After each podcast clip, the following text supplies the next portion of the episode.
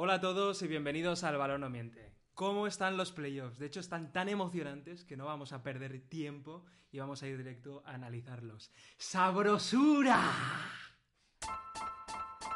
¡Ah! ¡Ah!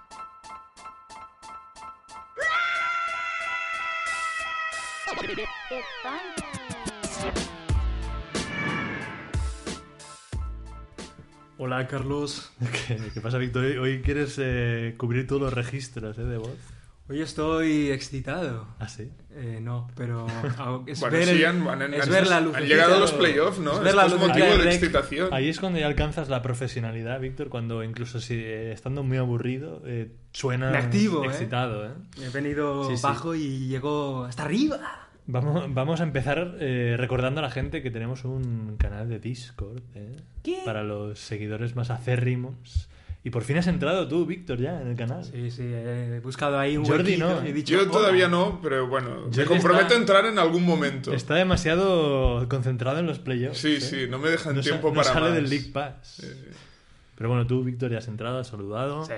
Y, e invitamos a la audiencia a que, a que, a que busque el enlace, que se, eh, se entra tan fácil como pinchando en el enlace. Correcto. Que pondremos en Twitter, en Instagram, en iVoox, en todos los sitios. Y luego, pues, eh, una aplicación como el WhatsApp y demás, o por, por, por, eh, por ordenador también. Ujú. Y ahí estamos nosotros, comentando todo. 24 horas del día. Exacto. eh, No si- duermo. Si queréis enteraros en primicia ¿no? de las cositas que vamos a ir diciendo por aquí, pues entrad. Y como siempre, ¿no? Eh, bueno, tiene que faltar alguien. Claro. Ya dijimos, eh, Will está en Golden State. En. Golden State, ¿eh? en. San Francisco. Y aún está ahí, el, el la, bribón. en la bahía. Sí, sí. Hay gente que vi- vive muy bien, ¿eh? Yo no sé, yo no sé cómo lo hacen. Yo no consigo nunca vivir tan bien. Eh, a lo mejor hay un- una cara B, ¿no? De flujo Claro, de claro. dinero en este Sí, podcast, ¿no? Que va directamente a, a su cuenta corriente, ¿eh? Nos está, nos está desangrando.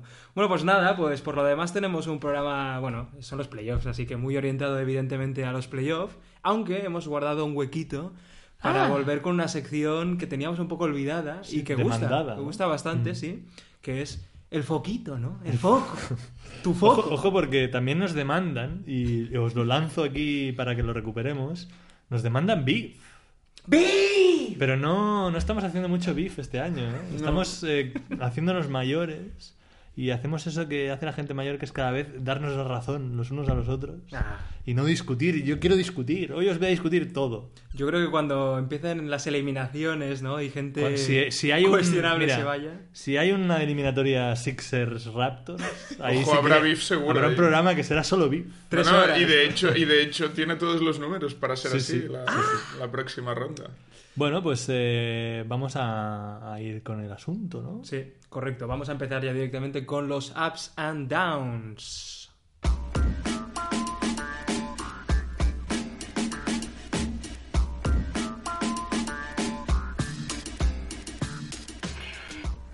Bueno, estamos aquí con los arribas, con los abajos, ¿eh? las cosas suben y bajan. eh. Uy, siempre me viene un chiste a la cabeza, pero no lo voy a hacer. La gente ya que lo, que lo complete en sus cabezas. chiste picante.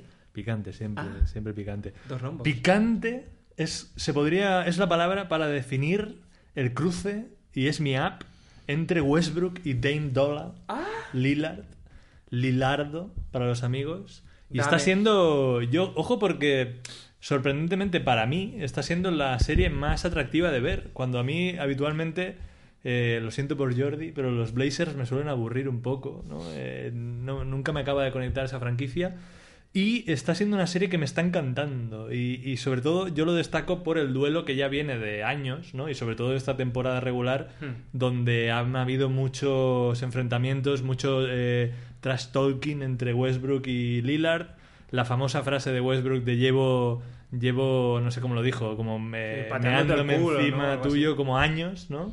Y Lillard se le nota que está pues muy concentrado y está muy por la labor y de hecho de momento en la serie eh, hemos de decir que estamos haciendo este podcast el sábado por la tarde quizá vamos con un poco de delay pero de momento en la serie eh, van 2-1 y de momento Lillard está jugando mejor en el sí. tercer partido Westbrook eh, volvió ¿no? a mostrar un poco su buen nivel pero de momento Lillard eh, a mí he de decir que me está ganando mucho Lillard eh, creo que ha dado un paso más adelante en su madurez aunque siempre ha sido un jugador que tenía una madurez quizás superior a su edad, ¿no? Como cuando llegó en Hmm. su año rookie y demás. Pero este año le veo con un pasito más, ¿no? El, el- el fracaso del año pasado en playoffs seguramente le marcó mucho. Y la verdad que me está gustando mucho Lillard. Y Westbrook, pues, se está entonando y, y está en un nivel de, de saltiness, ¿eh? de, de- de- de- de estar picado, eh, increíble. Cada- casi cada sí. canasta que mete está ya gesticulando, diciéndole algo a Lillard. Y la verdad que eso para el espectador eh, objetivo, pues es un gozo, es un disfrute. Bueno, para Jordi quizá no tanto. Siempre gustan los beefs, ¿eh? No, no, yo estoy disfrutando siempre que tu equipo está en playoff, pues disfrutas. Y obviamente, eh, aunque no tenga ya las esperanzas que podría haber tenido si, si Nurkic no se hubiese lesionado, pues obviamente ver a, tu equipo pues competir así en playoff gusta y además pues disfrutar de un jugador que, como es Lillard que, que lo llevamos los Blazers fans disfrutando ya muchos años pero que ahora mismo está en el mejor momento de su carrera está en lo que se llama el prime de su carrera y, y, bueno eh, eso es precisamente él, yo creo que es consciente de que está como Sí, en el pico duda. de sus poderes y que tiene que aprovechar estos playoffs, por ejemplo. Seguramente estos playoffs y los del año que viene serán los dos playoffs de, de su pico, ¿no? de su cenit. Entonces, yo creo que él es consci- consciente de eso y, y, bueno, eh, está jugando a ese nivel. Mm, La serie seguramente, sí, la serie seguramente va a ir para largo y es posible que incluso llegue al séptimo partido, luego hablaremos, o sea que sí, sí, es un duelo muy interesante. Eh, bueno, mi app es otra serie, eh, no, en, este caso no un duelo individual, sino un duelo colectivo, eh, la que están teniendo también el, el 3 contra el 6 del este, Filadelfia contra Brooklyn, me está gustando mucho, yo ya dije también, que, que para mí Brooklyn era el equipo que podía dar más problemas en el este a los cuatro, digamos, de arriba. Y, a ver, eh, el primer partido así fue, luego el segundo fue todo lo contrario, Filadelfia lo ganó muy fácilmente, y el tercero eh, fue un partidazo para Sí, mí. sí. Filadelfia hizo, Tremendo. bueno, sin Embiid, eh, hizo un, tuvo un nivel ofensivo descomunal, Tobias Harris se activó, que había estado un poco flojo. Eh, ben Simmons estuvo también. Bueno, el equipo sin Embiid puede correr más y eso le beneficia y estuvo realmente dominante. Además, también después de un mini beef que había tenido él con Jared Dudley, en que Dudley dijo que Ben Simmons, si le parabas, digamos, el Estático, contraataque, si, si le hacías jugar en estático, era un jugador mediocre. Y entonces, bueno, Simmons ahí demostró en el, en el tercer partido, pues eso, sus galones. En Y- transición, ¿eh? Sí, exacto, sí, curioso. Bueno, es que realmente Claro, le viene, exacto, es un jugador sí. que le viene mejor jugar en que transición le- que, en ataque, viene, que en sí, sí. ataque estático, eso es así. Eh, y pero me gustó porque Brooklyn también compitió, aunque eh, no tiene las, las herramientas, los jugadores, la plantilla que tiene, eh, que tiene Philly. Eh, bueno, Levert hizo un partidazo y los, los tres jugadores exteriores eh, estrellas, por decirlo así, de los Nets, eh, Russell, Dinwiddie y Levert están haciendo una gran serie y están haciendo que la serie sea muy atractiva. Además, una de las series más ofensivas, donde se están viendo más puntos, eh, un juego más abierto, bastante táctico también. A mí que me gusta la parte táctica porque Brooklyn juega con esta defensa zonal que hace que Filadelfia tenga que buscar varias alternativas. En el tercer partido ajustaron muy bien y encontraron bien a Reddick para muchos tiros liberados. Reddick estuvo, fue fundamental en la victoria. Y bueno, a ver qué tal. Estamos grabando el sábado, no hemos visto todavía el cuarto partido de la serie, pero a ver qué tal eso, eh, cómo prosigue esta serie, que yo creo que está, es de estas que merece la pena ir siguiendo partido a partido y ver los cambios de un partido a otro. Hay que decir que si vuelven beat eh, a un nivel correcto, que no, esté, que no le fuercen y que no esté tocado, Embiid es un jugador para el que Brooklyn no tiene respuesta y la serie la podría finiquitar más rápidamente. Eh, o sea que también dependerá un Mm. Poco sí. de eso. Pero vaya, que a, a mí este app me va para esta serie porque la estoy disfrutando mucho. Me A mí- parece muy a- interesante. Mm. A mí personalmente también, ¿eh? es que quizás diría que es la que más me está gustando por eso, por los intercambios y por los por las ventajas, ¿no? Estas tácticas que están sacando los entrenadores en, en cada partido cambia el guion completamente y eso está muy bien. Bueno, pues yo voy a hablar de la cenicienta un poco de, de esta última semana, que ha sido Derrick White, ¿no? Un, un jugador que lo ha estado haciendo Otro- muy bien, ¿no? Otro invento, ¿eh? Sí, otro invento, exacto. Lo ha estado haciendo muy bien durante el año, ¿no? Es el nuevo invento, como dices, de, de Popovich. Y para el público un poco general, ¿no? Mainstream, pues quizá había pasado un poco desapercibido, pues porque no tiene ni el nombre ni los números, ¿no? Tampoco ha hecho grandes números durante la temporada, yo tengo aquí apuntado, no llegaba, bueno, casi, pero 10, pa- 10 puntos por partido y, bueno, buenas, eh, buenos porcentajes de tiro, pero como digo, números no de palomitas que se dice, ¿no? Atractivos. Pero es que en estos playoffs está siendo la revelación de su equipo. O sea, está siendo el líder ofensivo y defensivo del equipo. O sea, a los dos lados de la pista es tremendo su impacto y sus números además se están trasladando, que es lo que hace que el público pues se fije más en él, ¿no? Ya no solo por este partido de 36 puntos, 5 rebotes, 5 asistencias, que fue tremendo, el partido, el Game 2, ¿no? el, el segundo partido de la serie, que estuvo imparable. En general está promediando 23 puntos, 4 rebotes, 3,3 asistencias y casi 60 70% en tiros de campo. Es que es increíble la, agresi- la agresividad con la que está jugando. Él está tirando casi 14, 14 tiros por partido, él promediaba 8 solo. O sea, está muy agresivo Es que de cara a canasta. Está teniendo una facilidad para penetrar. Es tremendo, es que un, habla muy mal de la defensa de Denver. Sí, sí, es un cuchillo. ¿eh? Él consigue irse de, de su defensor todo el rato, que en este caso casi siempre es Murray, ¿no? Le está ganando ahí la partida totalmente.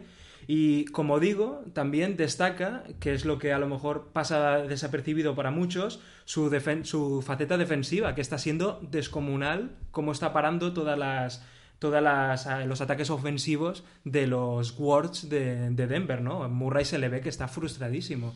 Salvo ese partido en el que tuvo que él fue el que remontó, ¿no? El- la- la situación de Denver que hizo ganar su primer partido de Denver. Eh, en el resto está desconocido, o al menos en el perfil más bajo posible, ¿no? Pero bueno, bien por Derek White, ¿no? Y por este nuevo invento, se ha sacado al de Jonte Murray, Sí, no, no. que cayó en, El- en principio de temporada. Eh, Lo que le está haciendo a Murray, a Jamal Murray, en, en el lado ofensivo de Denver, del lado defensivo de San Antonio en esta serie, me Es- parece es más- algo... Más 18. Denun- O sea, Confiable. es que es, es increíble. ¿eh? O sea, pff, Murray está impotente y es un jugador ofensivamente buenísimo, ¿eh? Murray, pero es que está impotente ante esa defensa. No, no le deja ningún tiro cómodo, le, le, le, le- le- bueno, le- no le Sí, deja casi ni votar, eh, ni votar en, en condiciones. El pick and roll con Jokic está totalmente desmantelado. Y para mí está siendo algo, bueno, eh, yo ya tenía en buena consideración a Derek White, pero no esperaba que dejase así de seco Hmm. al, al- seguramente al, al segundo mejor jugador ofensivo de Denver. Sí, sí, sin duda. Sí, eh, Bueno, o sea, hem- hemos, se ha estado hablando durante este año, ¿no? De, de Murray como un posible All-Star, Sí, sobre todo por cómo estaba rindiendo con Denver y, bueno, ya vemos, ¿no? Además, yo también quiero decir esto, simplemente para dejar una perlita eh, sobre este, un comentario que quiero hacer al respecto, que es que hablamos mucho siempre de la experiencia, ¿no? De lo importante que es la experiencia en los playoffs. Lo que pasa que a veces tendemos a exagerar esa experiencia diciendo que es algo necesario, ¿no? Como un requisito indispensable. Y luego vemos jugadores como White, ¿no? Que no han tenido ni esa experiencia en playoffs, pero que tienen la determinación que para mí es quizá el factor más importante, ¿no? El equipo que, el jugador que sabe lo que tiene que hacer y que va directo a hacerlo, ¿no? Sin, sin tener bloqueos mentales ni ningún, pre- ni ningún eh, pues eso, eh, eh, resquicio ¿no? de, de- de carácter y lo está haciendo muy bien White en eso y yo creo que es un punto para decir que la experiencia es importante, es un grado por supuesto, pero lo más importante es estar confiado y saber lo que tienes que hacer y hacerlo bien, ¿no? Y eso lo está haciendo White. Pero vamos a hablar de lo que no se está haciendo bien. Sí, o más bien de las cosas malas que, Ah. que no dependen un poco de nadie. Y yo la primera que traigo es una de mis penas personales del- de la primera ronda de playoffs. Y es que Indiana eh, parece que está ya caput, ¿no? Porque Hmm. están 3-0 abajo. Y yo lo que traigo como down es la lesión de Oladipo, que es un jugador que el año pasado en playoffs dio un espectáculo tremendo, pero tremendo, con los Cleveland Cavaliers en primera ronda. Y realmente eh, me encuentro echándole de menos, ¿no? En esos partidos con, Sí, con sí. Boston, que salvo el segundo eh, han sido igualados, eh, o en algunos momentos se ha roto, pero ha estado igualada la serie la mayoría de los minutos. Y, y yo creo que con Oladipo eh, no solo Boston sufriría eh, bastante más, sino que sería una serie muy muy bonita de ver, eh, porque además eh, Oladipo es un jugador muy caliente, ¿no? Entonces es una, es una gran pena. de las lesiones que estamos teniendo, esta es la que más yo me acuerdo y, y la verdad que y creo que Indiana se merecía un mejor cierre o bueno, mm, todavía podría remontar, ¿no? Pero creo que Un nunca, se ha, 3-0, nunca sí. se ha dado la historia, un 3-0. Pero se merecían un mejor cierre porque han, han hecho una cosa que tiene mucho mérito, yo creo, estos dos últimos años. Han construido un proyecto que tiene una seña de identidad que es la lucha, la garra y un juego muy efectivo, muy bonito. A mí me gusta bastante ver a, a los de Macmillan y me parece, me parece que, bueno, evidentemente el año que viene empieza otra vez la historia, pero me, me da un poco de pena ese final Sí, para la año- temporada un de, año perdido, la de. Indiana. Es una, es una pena, sobre todo porque viendo la serie, Oladipo es precisamente lo que necesita Indiana, un jugador que en los momentos eh, importantes, ¿no? Vimos un partido en el que iba ganando todo el rato eh, Indiana y al final, pues la, el hustler ¿no? de los Celtics, que siempre está ahí, consiguió a base de la defensa, eh, pues revertir esta situación. Pues quién sabe si con Oladipo, un tipo que es eso, que en momentos calientes funciona muy bien, hubiera podido igualar la, la situación, ¿no? Sí, el ataque de Indiana no da, no da para más sin Oladipo. O sea, no, no tiene un jugador que consiga ventajas. Entonces ahí eh, tiene muchos jugadores buenos de equipo, pero no tiene eso, la estrella que en playoffs es muy necesaria. Y además que están delante de una defensa como la de Boston que no es de chicha y nabo, ¿no? Es una No, no. defensa potente. Sí, mi, mi, mi down es Rudy Gobert. Eh, voy directo al grano porque yo esperaba más, eh, por lo menos de lo que llevamos de serie de, entre Houston y Utah, que es, es eh, solo los dos primeros partidos, los dos que se han jugado en Houston, no ha habido serie, o sea, los ha ganado de paliza los Rockets.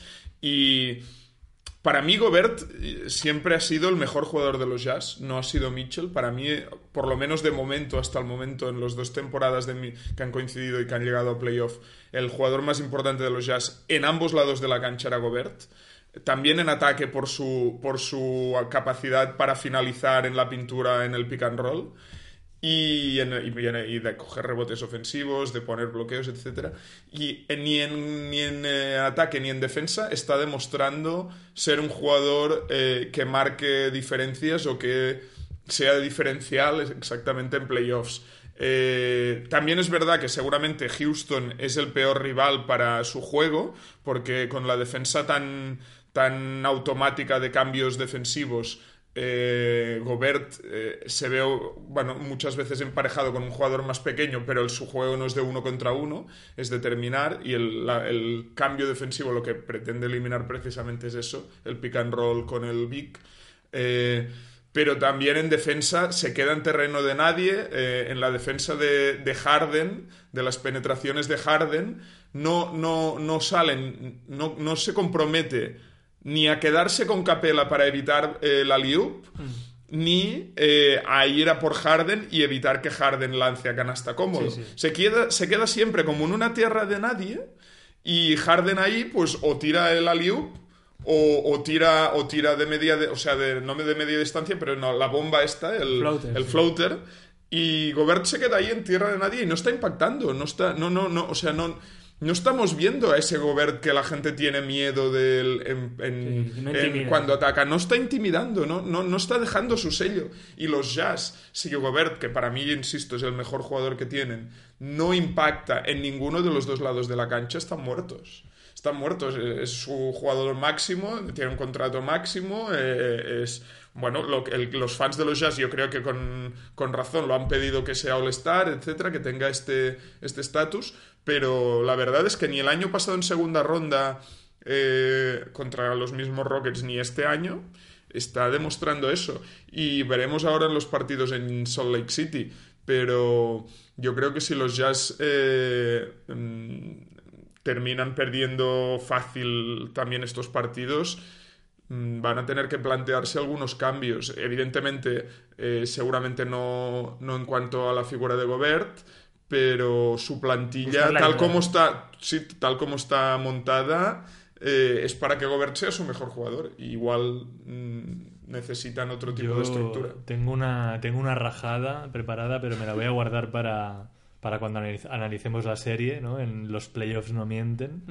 Eh, así que, Víctor. Sí, no, yo solo quería decir sobre esto que a mí me ha sorprendido mucho eh, ver lo poco que está yendo a la línea personal Harden en este sentido. Sí. Y yo creo que también parte de esta situación que decías tú, ¿no? De que como eh, no hay determinación por parte del defensor, pues no hay contacto Mm. directo con Harden. Y Harden está, bueno, es que está jugando comodísimo, ¿no? Sí, que sí. es algo que sorprende teniendo en cuenta que estamos en los playoffs. Está haciendo lo que quiere. Es, es difícil, evidentemente, parar a, a Harden. Eh, no creo que sea el objetivo principal Mm. que tienen que tener los, los Jazz.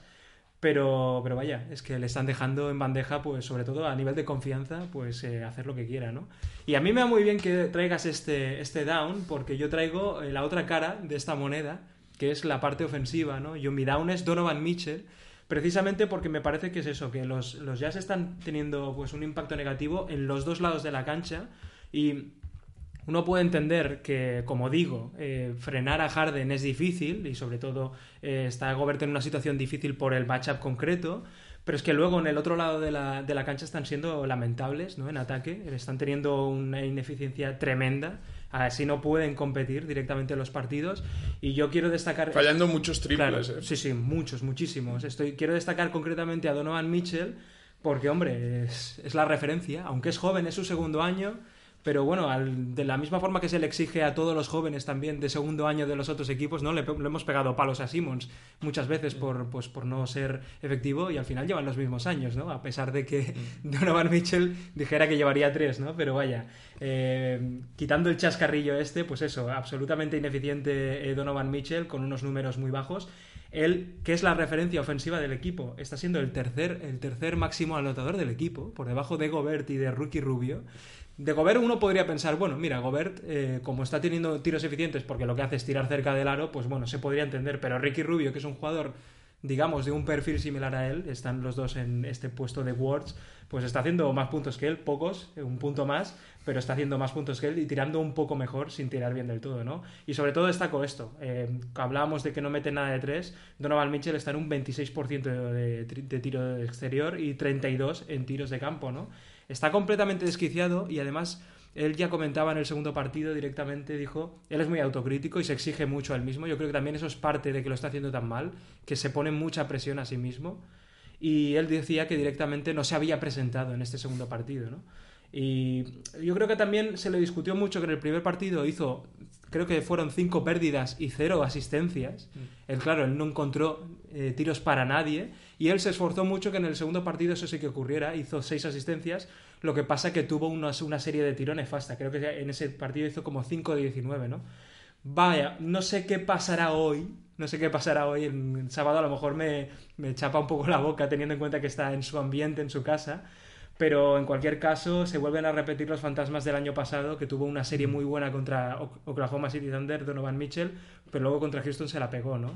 No es el matchup adecuado para él, pero yo creo que deberíamos exigirle un poquito más a este jugador, la verdad. Yo eh, es un poco quizá oportunista lo que voy a decir, pero mm, hay algo siempre en Donovan Mitchell que me hace pensar que quizás se le está sobrevalorando el potencial de carrera. Pero como digo, es un comentario un poco oportunista y a lo mejor eh, el lunes cuando la gente lo escuche hay un partido de 40 puntos. de ¿Qué, Donovan qué Mitchell. dice- qué dicen estos? Pero sí que me quería comentar eso, que me, me da ese tufillo, ¿no? Un poco de que es un jugador que a lo mejor en, eh, en equipos grandes, aspirantes, como podría ser, por ejemplo, Boston, pues no tendría un rol pues mayor que el que tiene Jalen Brown, por ejemplo. Eh, pero, pero bueno, sé que es una opinión impopular y eh, es muy pronto para juzgarle todavía. Sí, bueno, eso también es, es comprensible que la sorpresa que representó pues hace que también eh, el, Sí, sí. el ambiente general esté muy caldeado respecto a él. Bueno, como no hemos tenido a Will para decir sus ups y sus downs, eh, no por ello queremos dejarle sin palabra. Así que nos ha ido preparando pues una serie de comentarios que vamos a ir lanzando, sobre todo que sirverán de crónica en ese partido histórico que vio. La verdad es que tuvo una suerte tremenda. sí, sí, sí, sí. Y vamos a dejaros con el primer comentario que fue la previa, ¿no? La previa, él ya excitado, eh, estoy yendo al matadero y estoy excitado, pues eso, vamos a escuchar sus primeras sensaciones y con esto cerramos y vamos a la actualidad. Pues nada, buenas. Eh, balón no miente, miente livers, etcétera. Estoy en Oakland eh, y ahora mismo me he bajado en la estación de, de tren de Coliseum, que es la que lleva a los estadios de el Oracle Arena de los Warriors y el Coliseum de los, de los Raiders de fútbol americano. Y nada, el clima es de bastante excitación, ¿no? Partido de playoffs. segundo partido de la serie contra los Clippers. Y, mucha gente con muchas gorras y camisetas y jerseys y tal que pone como Warriors True Fan, ¿no? O Authentic Fan, como auténtico fan, como para demostrar que los que van al estadio sí que son auténticos fans y no van, bandwagoners y quieren demostrar que ellos ya eran fans desde antes de que esto fuera un super equipo, ¿no? Y nada, bueno, eh, ya os diré algo más cuando esté dentro del pabellón y vaya a empezar el partido.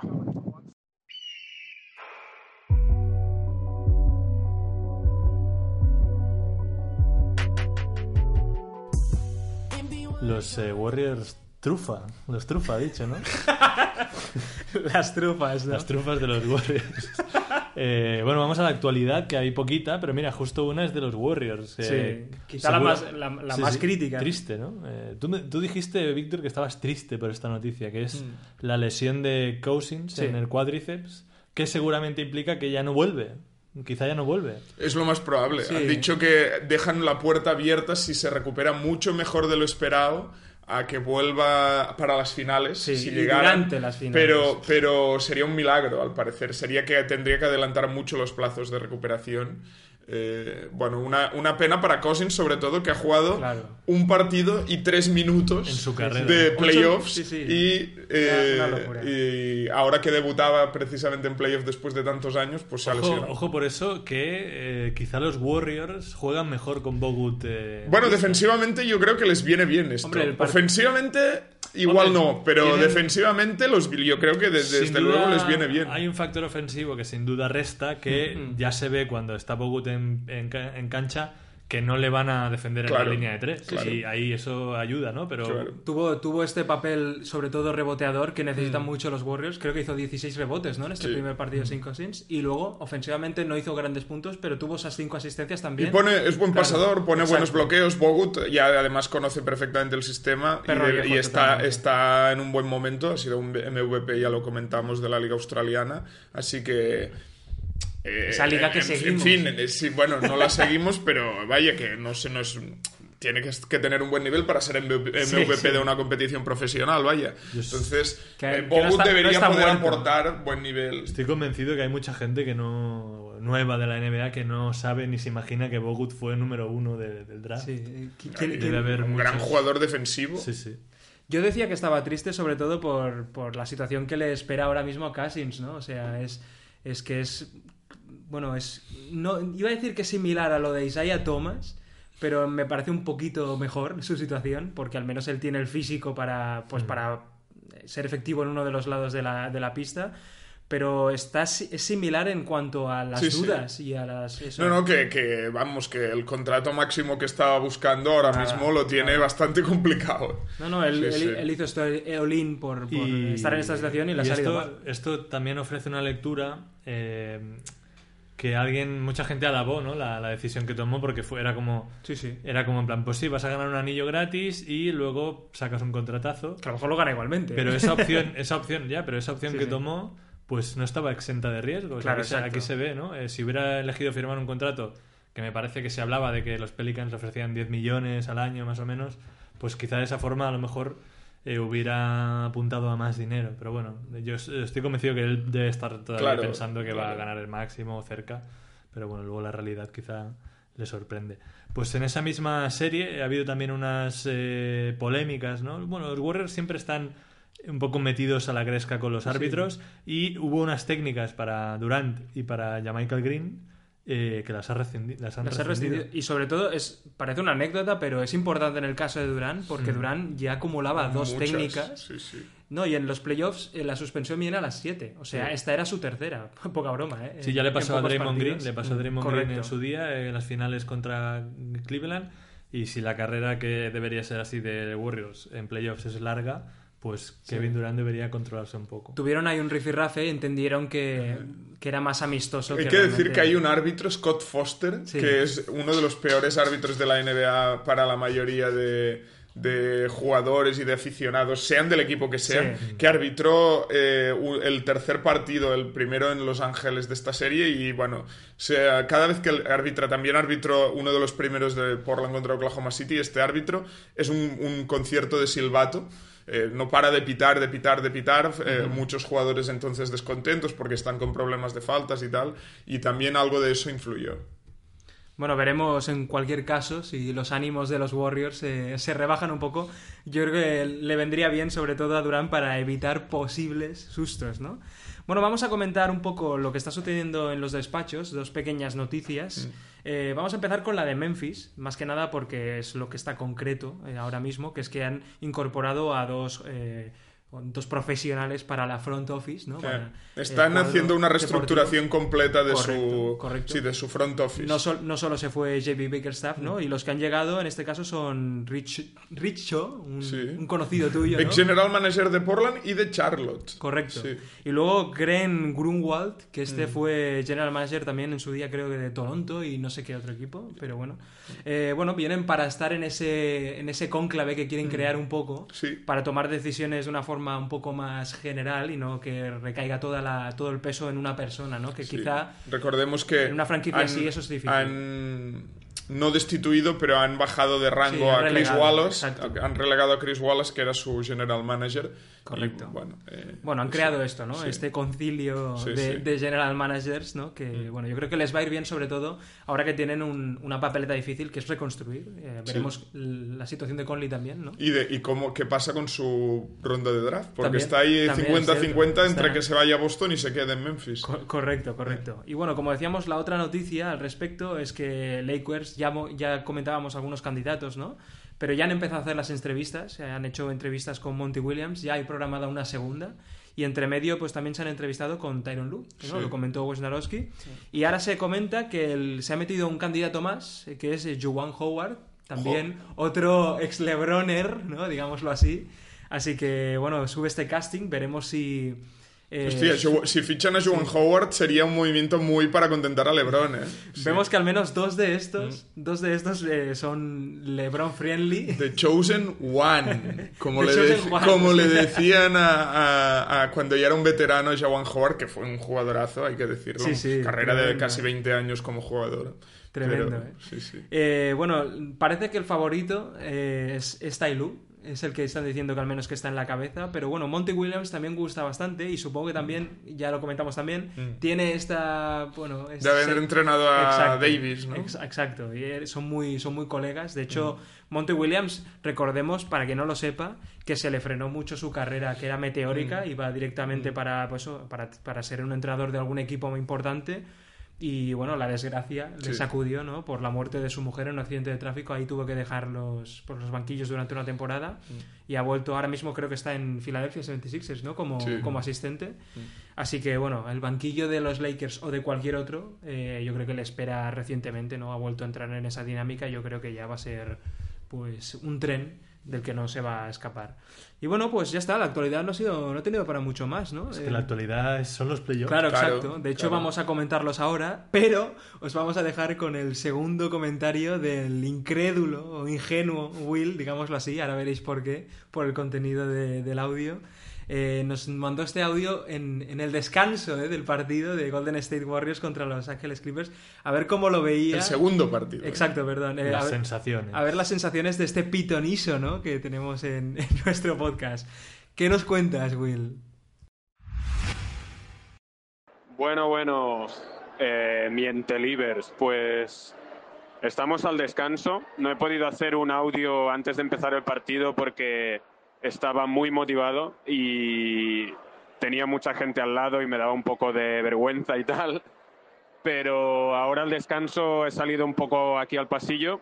En la primera parte Steph Curry ha sido el mejor. El ambiente es bastante bonito de ver. Eh, los Clippers están, bueno, algo peor de, de lo que yo esperaba. Yo esperaba que fueran eh, un rival más serio para los Warriors, pero bueno, es que estoy viendo que los Warriors cuando se ponen en serio en playoffs, supongo, son muy buenos, ¿no? Y bueno, curiosidades, pues Pat Beverly, por ejemplo, lo ha oído, ¿no? Como dirían aquí, el público ha abucheado cada vez que tocaba la bola Beverly aunque yo creo que él no lo nota mucho porque ha jugado muy bien. Seguramente ha sido el mejor de, de los Clippers de momento en la primera mitad. Y lo dicho, los Warriors juegan muy bien. Creo que se han beneficiado de la baja de, de Marcus Cousins, que se ha lesionado casi a la segunda jugada que tocaba el balón. Pero creo que casi, casi, casi que mejoran los Warriors sin DeMarcus en la pista, porque pueden ser mucho más rápidos eh, en ataque y más versátiles en defensa. Y nada, y se mueven muy rápido, encuentran, se conocen fantásticamente bien y encuentran siempre tiros abiertos. Y esto parece que se va cómodamente a un 2-0, a menos que haya una debacle en esta segunda mitad. Eh, nada, al final del partido os cuento más.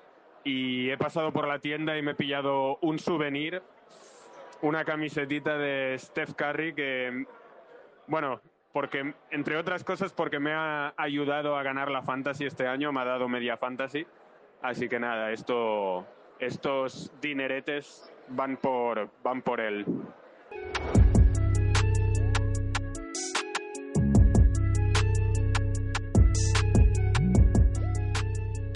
La debacle, ¿eh? La debacle. La debacle ocurrió, ocurrió. Bueno, pues arrancamos estos playoffs, no mienten, no habíamos presentado la, la sección y bueno, aquí como siempre vamos a comentar un poquito cada serie, lo que estamos viendo y lo que creemos que va a pasar, ¿no? Vamos, espero que tenemos un poco más que, que Will. Ajustes, ¿no? De, de- Sí, sí, tema sí. táctico también. Correcto. Y Emparejamientos individuales. Vamos a dejar para el final esta serie de Golden State los, eh, los Clippers, ¿no? Más que nada porque, bueno, tendremos ahí el último comentario La última crónica. de Will, claro, y a partir de ahí pues daremos nuestras, nuestras impresiones para el resto, ¿no? Bueno, vamos a empezar con una que ya hemos masticado bastante, que es Houston contra Utah, estados, Puedo hacer mi rajada. estado cero. Exacto, es lo que te voy a decir. Dale, dale, dale. Carlos, tíranos tu, tu Ah, rant. Es que me frustra porque. mm, Primero porque es algo que ya dije yo aquí. O sea, un, un, eh, inepto como yo ya lo pudo un poco ver, vislumbrar. Y es que la defensa Bledsoniana eh, que hizo Milwaukee sobre Harden, eso no funciona. Eso no funciona. Bueno, eso funciona si eres. Milwaukee, claro. Pero ni siquiera, porque. Y, y ahora el desarrollo. Me parece. Y me da pena porque soy bastante fan de Quinn Snyder y del, del cuerpo técnico de Utah. Pero me parece un ejercicio de, de- de- de- de pereza lo que han hecho. Un poco vagancia, un análisis muy simplista. Y es eh, pensar que a un jugador como Harden, que es un jugador que lleva tres o cuatro años eh, dando unas exhibiciones ofensivas tremendas, con una, con una pequeña variación en la forma de que le defiendes ya le vas a anular o le vas a, a- a ralentizar. Y eso es una de inge- ingenuidad tremenda. Porque tú haces eh, lo que hizo Milwaukee en un partido de temporada regular o en dos, porque se enfrentaron dos veces, y en el, en el momento en directo, pues al jugador le puede despistar y, y- y puede no encontrar su ritmo, pero en unos, en unos playoffs que los equipos tienen tiempo para prepararse la serie, que tienen tiempo para ajustar, evidentemente ya eh, Houston y, y Harden ya saben que le van a hacer eso y saben que, cómo reaccionar y qué, qué estrategias tienen que tomar. Resultado, pues Harden eh, como un bueno, eh, como Pedro por su casa. Sí. Cuando Ricky Rubio le deja espacio por la derecha, pues él entra tan tranquilo y pues lo- saca afuera para PJ Tucker, para Daniel House. Es que parece, parece una caricatura de ese O- tipo de defensa de Milwaukee. Claro, o la bombita sobre Gobert. Y, y- y esa es la primera parte, pero la segunda también, y es un poco al hilo de lo que dice Jordi, también hay que interpretar que Milwaukee, aparte de que ni siquiera Milwaukee yo creo que les podría defender así eh, de forma constante, pero Milwaukee tiene a Giannis, Claro. que es un jugador capaz de cubrir una cantidad de terreno increíble y capaz de meterse en las líneas de pase y anular Hacer un poco... switch Claro. y, hacer lo mismo de no darle la, iz- la izquierda haciendo switch él. o sea, Sí, entonces eh, es- eso es una, es una cosa que Houston, eh, perdón, Utah no tiene. Eh, Utah, y además eh, aquí ya hilo con mi segunda rajada que es que hablamos mucho de que Gobert está mal, que hablamos mucho de que Donovan Mitchell está mal, pero la- el jugador que está siendo una sombra de sí mismo es. Joe Ingles. Sí, sí, es cierto. Joe Ingles está desaparecidísimo y es el jugador que Es el Joe Ingles del Barça, ¿eh? Exacto, es la versión catalana. Eh, es el jugador que podría un poco cubrir ese rol de ancla defensiva que si hacen esa defensa sobre Harden podría cortar las líneas de pase, podría hacer muchos, muchas ayudas adentro y de forma inteligente, pero está muy mal Ingles. Yo no sé si es que no le da el físico ahora mismo. Yo creo que es eso. Ha llegado mal a final de año, pero está muy mal y esta es, esta es mi rajada. Yo estoy un poco de- estoy bastante de acuerdo, de hecho, con lo, que, con lo que has dicho, sobre todo porque da la sensación de que este tipo de defensa está muy improvisada. O sea, hemos visto como Ricky Rubio en el primer partido en el que intentaron hacer esto eh, le dejaba el espacio de una forma caricaturesca, como Sí, digo, sí. porque es que, o sea, Harden estaba como diciendo, pues vale, pues me voy para adentro. Además, una cosa, ojo, que, que me había olvidado. eh, ha salido haciendo un- una publicación en un vídeo Gilbert Arenas, que ya más de una vez ha hecho análisis eh, sobre defensas a jugadores, anotadores y demás. Es un tipo que ha sido un gran anotador, sabe de lo que habla. Y dice precisamente que a James Harden no le puedes dar el lado derecho libre porque es el lado perfecto para hacer step back para un zurdo, es decir, para dar un paso atrás y tirar. Es decir, si tú le dejas el lado derecho, pues tiene perfecto el espacio para dar el paso hacia atrás y tirar. Y es que la cantidad de triples que hace Harden, está haciendo en esta serie con pasito atrás, es, yo nunca he visto, bueno, es que nunca se ha visto. Bueno, es, que cada, es que cada vez que tira un triple hace un step back, es que es Pero tremendo. es que ya. mete 50%. Sí, no, no, es, es, una, es una locura, no está cómodo. Y como digo, es eso, ¿no? Parece que no está muy bien preparado toda la situación y la defensa de Milwaukee, Sí. en comparación, sí que se le veía Sí, que tenía un es- sentido. es- es ¿no? el, el- el tema es que Milwaukee hace eso, pero lo hace de- con, un, con unos jugadores muy distintos Claro, a los que tienen los, Jazz, que son Bledsoe, Sí, sí. eh, que son George Hill, que son Giannis Antetokounmpo, etcétera, y tiene, bueno, Milwaukee ha sido la mejor defensa en la temporada regular de la Claro. liga y eso ya está todo dicho. Eh, lo que sí que a mí me parece de esta serie, que está quedando expuesto, ya lo he comentado antes, es que los Jazz tienen una plantilla que en temporada regular eh, seguramente por, por el efecto Gobert funciona muy bien en defensa y en ataque tiene el eh, suficiente potencial como para ser de nivel medio alto, pero que en playoffs no tiene un jugador que eh, les separe un poco, porque Mitchell todavía no lo es, puede llegar a serlo, pero yo creo que todavía no lo es. Y Gobert es eso. Gobert no llega a ese nivel. Entonces, eh, bueno, yo creo que los Jazz deberán este verano tomar algunas decisiones. Yo, sinceramente, por mucho que me guste Ricky, Sí. creo que Ricky creo que eh, no es su sitio Utah. No es su sitio Utah y creo que no va a renovar. Porque los Jazz van a preferir otro tipo de jugadores. Se ha hablado mucho de Conley. Yo creo que Conley, por ejemplo, sería un jugador que les ayudaría Muchísimo a, sí. exacto, a tener un paso más, un paso Sí, extra en ataque. estamos viendo a, a Ricky Rubio y a Crowder tirando triples. Claro, es que el problema, el problema de Ricky, el problema de Ricky es cuando tiene que jugar con un jugador como Mitchell que necesita tanto el Claro, balón. exacto. Y Ricky termina siendo un jugador, pues eso, que le dejan solo en la línea de tres y ese no es su juego. Puede meter algunos tiros y no está jugando mal individualmente.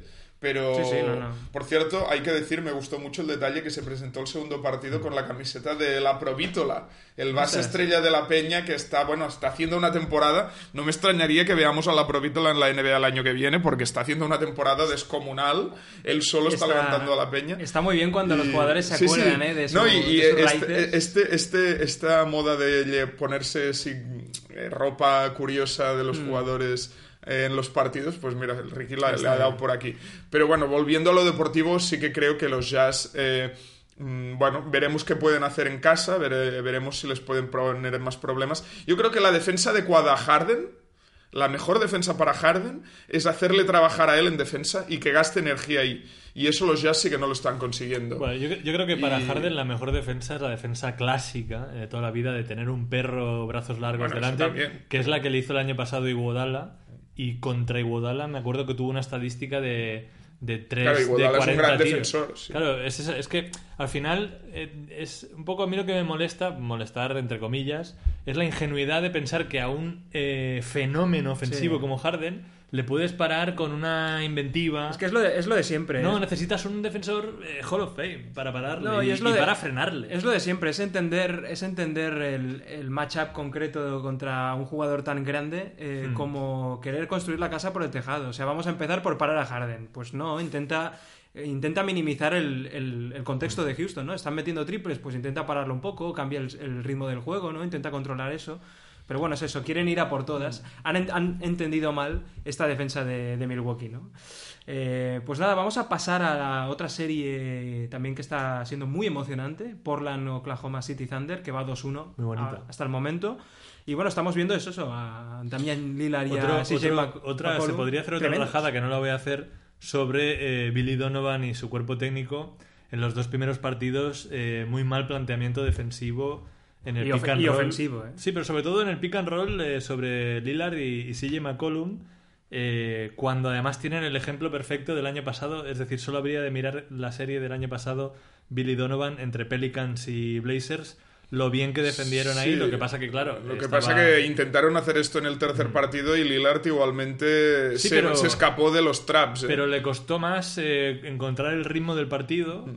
Y, y porque entró en una de esas sus fases de Dame Time, que Claro. si no... pero, pero o sea, evidentemente es una defensa Mm. seguramente más adecuada, pero el tema es que también esa defensa es lo que hablábamos antes con Harden.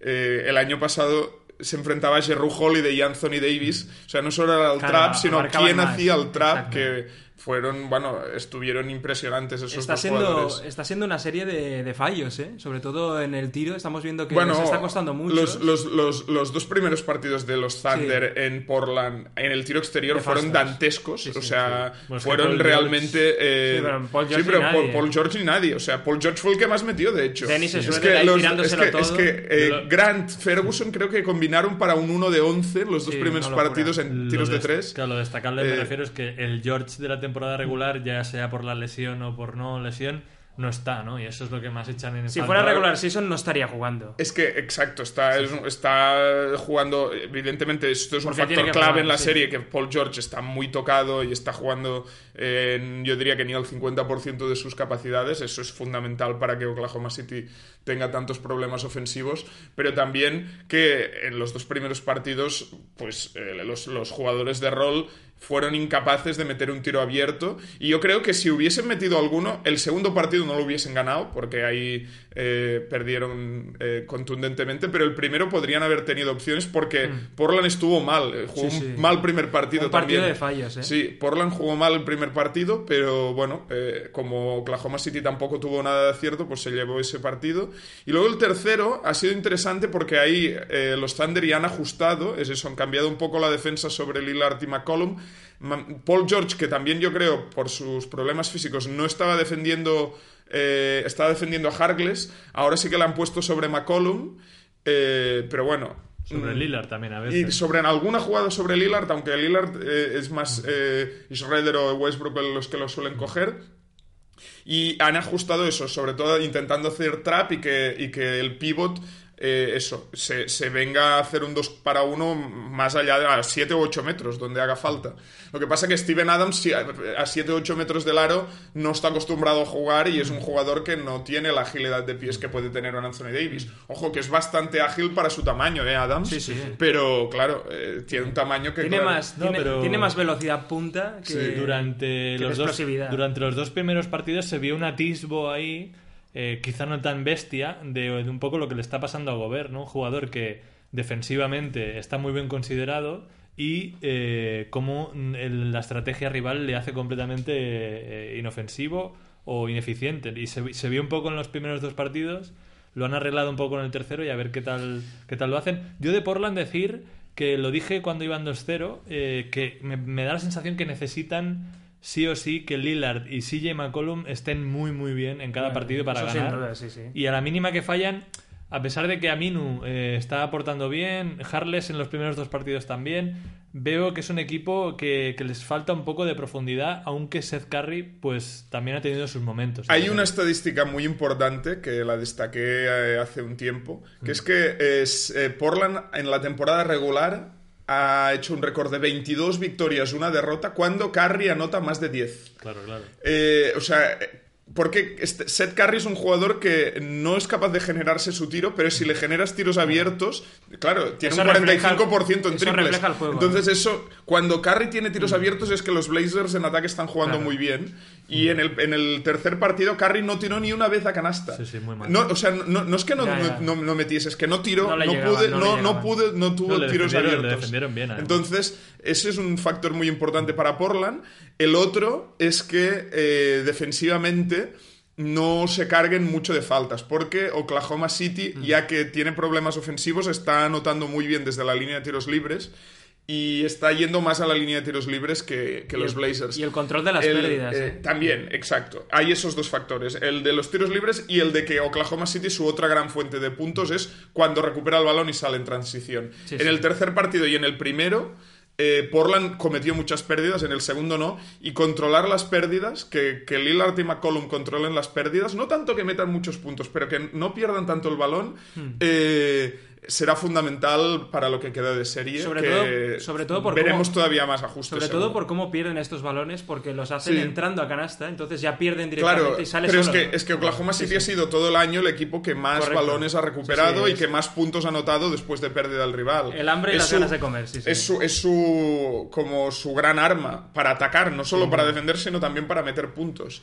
Eh, así que bueno, esta serie desde luego está muy caliente, no hemos hablado de todos los piques extradeportivos. Sí. En el tercer partido, pues eh, Westbrook haciendo el rock de Baby, eh, Schroeder eh, tocándose la, la muñeca como No, no, haciendo están- el, el time. están desatados. Paul George haciendo un mate con el partido ya acabado cuando nunca se tira canasta hecho, y tal. yo inclu- yo o sea que hay bastante soltines, ¿eh? como decía antes Carlos. De hecho, yo, yo creo que va a haber incluso más cuando un equipo de los dos ya esté cerca de ganar, porque a lo mejor ahora se, co- se cortan un poco por si acaso, ¿no? Para que no Bueno, le saquen... Oklahoma City no se está cortando nada. Sí, Portland no, igual pero sí, pero... yo veo incluso capacidad de declaraciones post partido más sangrantes aún, ¿eh? O sea que, Sí, sí. bueno, veremos. Bueno, eh. estará, está Sí. muy entretenida la Veremos. serie, está bien. Bueno, vamos a ir con, con la única serie en la que el visitante está ganando. De momento lleva la ventaja, que es eh, Denver-San Antonio. Eh, serie muy distinta, sobre todo por, por el que el nivel de juego se está basando sobre todo en, en esa defensa Sí, de sí. San Antonio, que está Bueno, desarticulando. Sí, está desarticulando completamente. hemos hablado, pero- Exacto, está desarticulando re- realmente los, los focos ofensivos de, de los Nuggets.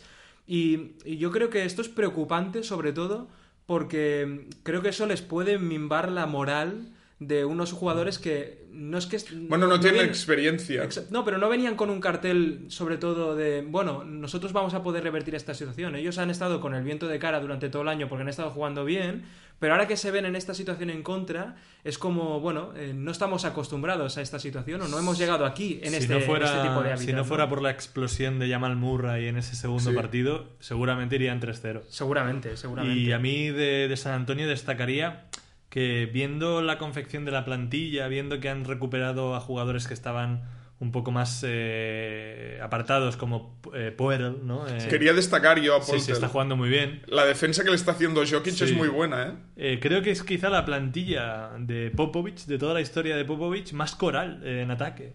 Es una plantilla que tiene una distribución de opciones ofensivas que es tremenda, porque tiene a Derrick White, que como decimos Mm. está haciendo una gran serie, tiene a los clásicos eh, exteriores, que Sí, son sí. Mills, Bellinelli y demás. Luego tiene DeRozan, que es un anotador tremendo, Aldrich, que es otro tremendo, tiene a Rudy Gay, que es un especialista en anotar desde el banquillo, que es un jugador del que nunca se habla de Rudy Gay, pero es un gran anotador desde el banco, un jugador que puede generar canastas él solo.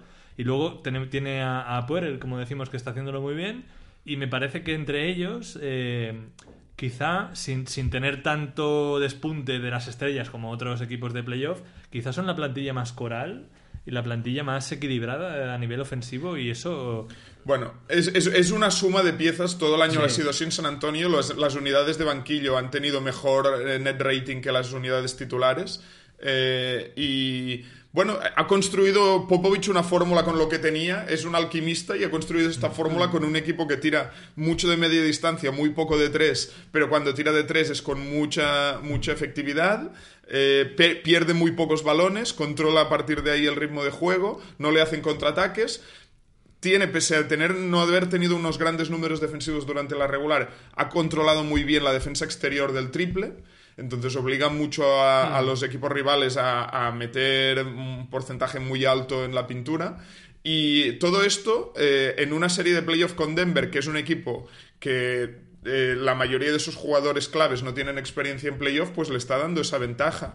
Eh, yo diría que está siendo una ventaja basada mm, en, en el banquillo, Sí, en el plan de. Popovich, que ha generado, o sea, la plantilla para mí es mejor la de Denver. Eh, me parece, además, Denver un equipo con mucha profundidad. Hay que destacar el Yo nivel iba- de, de los jugadores suplentes de Denver, que están jugando mejor que los titulares. Malik Beasley está haciendo Sin duda, sí, una sí. serie No, y- brutal. y Plumlee el otro día Monte, también salió- Monte salió Morris y Plumlee están jugando bien. Eh, Torrey Craig está defendiendo bien. O sea, son, son los jugadores titulares de Denver los que están eh, mal en, en- en esta serie. Yo lo que quería destacar precisamente era eso, ¿no? Que Will Barton muy flojo. El único, exacto, el único, el único resquicio a lo que se pueden agarrar los fans de los Denvers quizás eso, ¿no? Que a nivel de, de plantilla, pues tienen esa profundidad para Mm. poder atacar en, en los cuartos, ¿no? En los que juegan los, los, los suplentes. Pero yo creo que tienen que inten- intentar controlar un poco eh, las penetraciones de los, de los Spurs que están siendo... Ah. Es que están siendo constantes. Bueno, el duelo individual White-Murray es la clave de la serie. No, pero o sea, que, que White esté batiendo a Murray en ambos lados de la cancha, Muy eso fácil, muy es- fácil. No, pero es que además luego te encuentras a jugadores como Ademar de Rosen y Mm. jugadores como Aldrich en puestos que luego reciben y tiran y es que no tienen ni que moverse. Entonces, posicionalmente yo creo que les tienen que sacar de la zona de confort a todos, que es difícil evidentemente. Pero bueno, lo hemos visto que durante el año la defensa de, de los Nuggets Ha sido buena, ha sorprendentemente sido buena. ha sido buena, ¿no? Quizá el problema es ese, ¿no? Que como salen mucho todos hacia afuera, pues crean este espacio que lo están aprovechando muy bien los, los San Antonio Spurs. Pero sí que es cierto que van a tener que controlar muy para- bien el tempo del partido para que no estén cómodos, sobre todo los jugadores de San Sí, Antonio, los, que ahora mismo es lo- que están... los Spurs es eso, el tema es que no, per- no pierden el balón, Denver Sí, no puede correr y están controlando el... Se juega lo que quieren los Spurs, Exacto, vaya. exacto. Yo para concluir decir que no, bueno, que no creo que nadie lo creyéramos a principios de año, pero el camino que tiene San Antonio hacia la final de conferencia No, es bastante factible que se cuelen. ¿eh? es, el, Porque- es el mejor que podían tener, Sí, eso, sí. eso sin duda. Ese lado del cuadro está muy abierto. De todos modos, yo, sigo pensando que esta serie no, no está, no está cerrada. No, ¿eh? no está O sea, cerrada, no, no. eh, has comentado, por ejemplo, jugadores como Barton, que no se han presentado directamente aún, y yo creo que si algún jugador... Jokic, yo espero un poco sí, más también. ¿eh? saca- yo creo que Jokic tiene que tener algún partido de estos que sea loco, de, de Jokic, que, que domine en plan duda. 30-20 o algo así. Sin duda.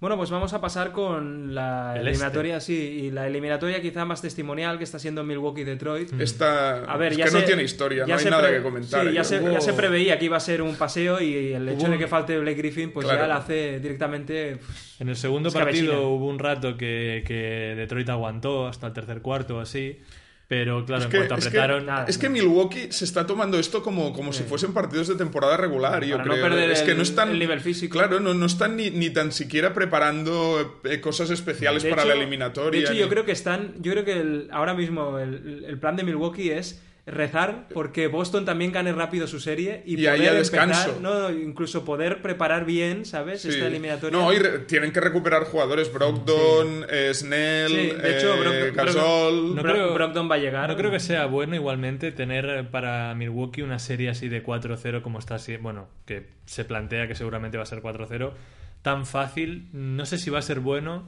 porque siempre hay una tendencia a los equipos que no, otra cosa son las dinastías como Golden State y demás, los equipos que nunca han ganado cuando no han tenido problemas nunca en playoffs, cuando llega el problema gordo, es decir, en una final de conferencia, una semifinal, si no han tenido problemas, pequeños problemas manejables antes, eso suele acabar mal. Eh, entonces yo creo que les hubiera ido mejor una serie... Sí, lo que pasa es que Boston también va por la no, vía pero, rápida, ¿eh? no, pero Boston, a pesar de que van 3-0, los partidos son más duros Mm. Sí. y tienen problemas Sí, sí. manejables. En cualquier digo. caso, yo creo que esto ya estaba en el guion de preparación de Milwaukee. Yo creo que están eh, pues eh, gestionando bien esta situación. Y en cualquier caso, como tienen las bajas de jugadores que necesitan, Sí, o sea que bueno, sí. yo creo que no les viene mal esta Oye, situación. gran Pero- nivel, me gusta también, porque esto yo lo dije en algún momento en el podcast, que gran nivel de Pat Conaton, ¿eh? Sí, sí. Gran nivel de Pat Conaton, ¿eh? Me gusta Pat Conaton. Tu hombre, ¿no? Sí, sí, sí, sí, mi hombre. El Pat- pitcher, ¿eh? Sí, sí, es un... Exa- Es verdad, Sí, es cierto, sí. es verdad, lo, es lo- un lo comentaste. muy atractivo. Y bueno, mira, lo comentábamos de pasada, ¿no? La siguiente serie, Boston-Indiana, 3-0.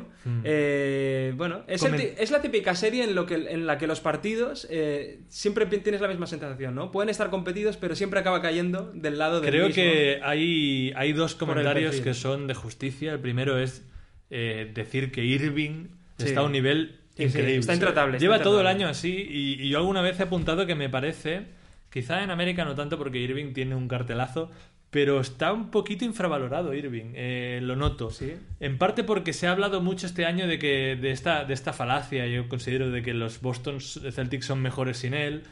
eh, que viene del año pasado, que hicieron un gran papel en playoffs sin él, y, y volvemos un poco a esa ingenuidad de pensar que las cosas son muy simples y, y pensar que un jugador como Irving eh, resta es, es, es una insensatez, No, ¿no? no, es que no. Y, y el nivel que está haciendo en estos playoffs y ya ha hecho de- en esta temporada regular está mucho más cerca de las conversaciones del MVP eh, de lo que está en la realidad. Sí, lo que pasa que eh, hay las críticas mayoritarias a Irving este año no han venido por lo deportivo, sino por lo extra deportivo. claro, claro. Porque Sí, en sí, eso está ha muy estado mal, condicionado ha por los obviamente Eso- mal. Eso quizá le, le ha afectado no lo ha gestionado a, bien. a la percepción que tiene mucha gente de esa parte eh, deportiva. Pero Boston hay que decir que está funcionando muy bien en, Sí. en cosas que en temporada les estaba costando, como el ataque. Hay mejor movimiento, Tatum está más eh, implicado de forma más eh, inteligente, quizá. Hay que, decir que- hay que decir por eso que es una serie que les favorece mucho a que esto pase. O sea, es una serie que tienen la capacidad de poder sacar a, a relucir sus principales virtudes y las están aprovechando. Sí, bien. además, ojo la baja de Smart que no les haya venido bien para que Brown, Hayward y estos jugadores cojan, Cojan- más co- confianza. cierto. ¿eh? Sí, también, que sí. estaba Cierto, muy ¿eh? falto de, Sí. de- Pero oye, la defensa de Boston está, siendo muy buena. De hecho, está siendo la mejor de los playoffs. También contra un ataque momento. que, que, Sí, sí, sí, no, claro, claro. que Pero bueno, es, Oladipo- es, es importante que en situaciones comprometidas que hayan podido tener durante los partidos, ¿no? Vimos el primero en el que Indiana había cogido la, la delantera, luego también ha, ha habido otro, en- el último creo que fue en el que tuvieron que remontar con, con Irving y Tatum, ¿no? Estas situaciones en las que tienen que revertir la situación, yo creo que les viene muy bien Sí. por esto, por esto mismo dices, Mm. ¿no? Para coger la, la confianza.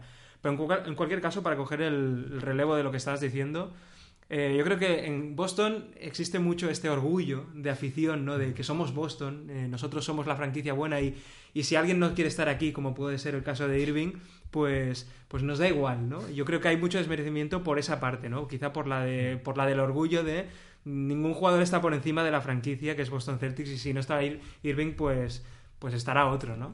Pero en cualquier caso, me gusta esta reconciliación entre el jugador y, y el equipo que está viendo con, Ojo, con que- este gran nivel. Que semifinales pueden quedar eh, con Boston y Milwaukee ahí. Bueno, es el, el típico partido que todo el mundo No, dice no. que pasen ya no las primeras rondas Sí, para sí, ver sí, esto, pues sí. bueno, van- vamos encaminados a ver un- una gran, una Bueno, gran serie. Veremos a, a mi hombre Ojeleye eh, sobre Semi. Giannis. O- Semi. Atentos a esa defensa. Pues nada, eh, vamos ahora con tus verdaderos hombres, ¿no? Sí, con sí. la serie Filadelfia-Brooklyn, como Estoy- digo... estoy muy- estoy- usando at- mucho.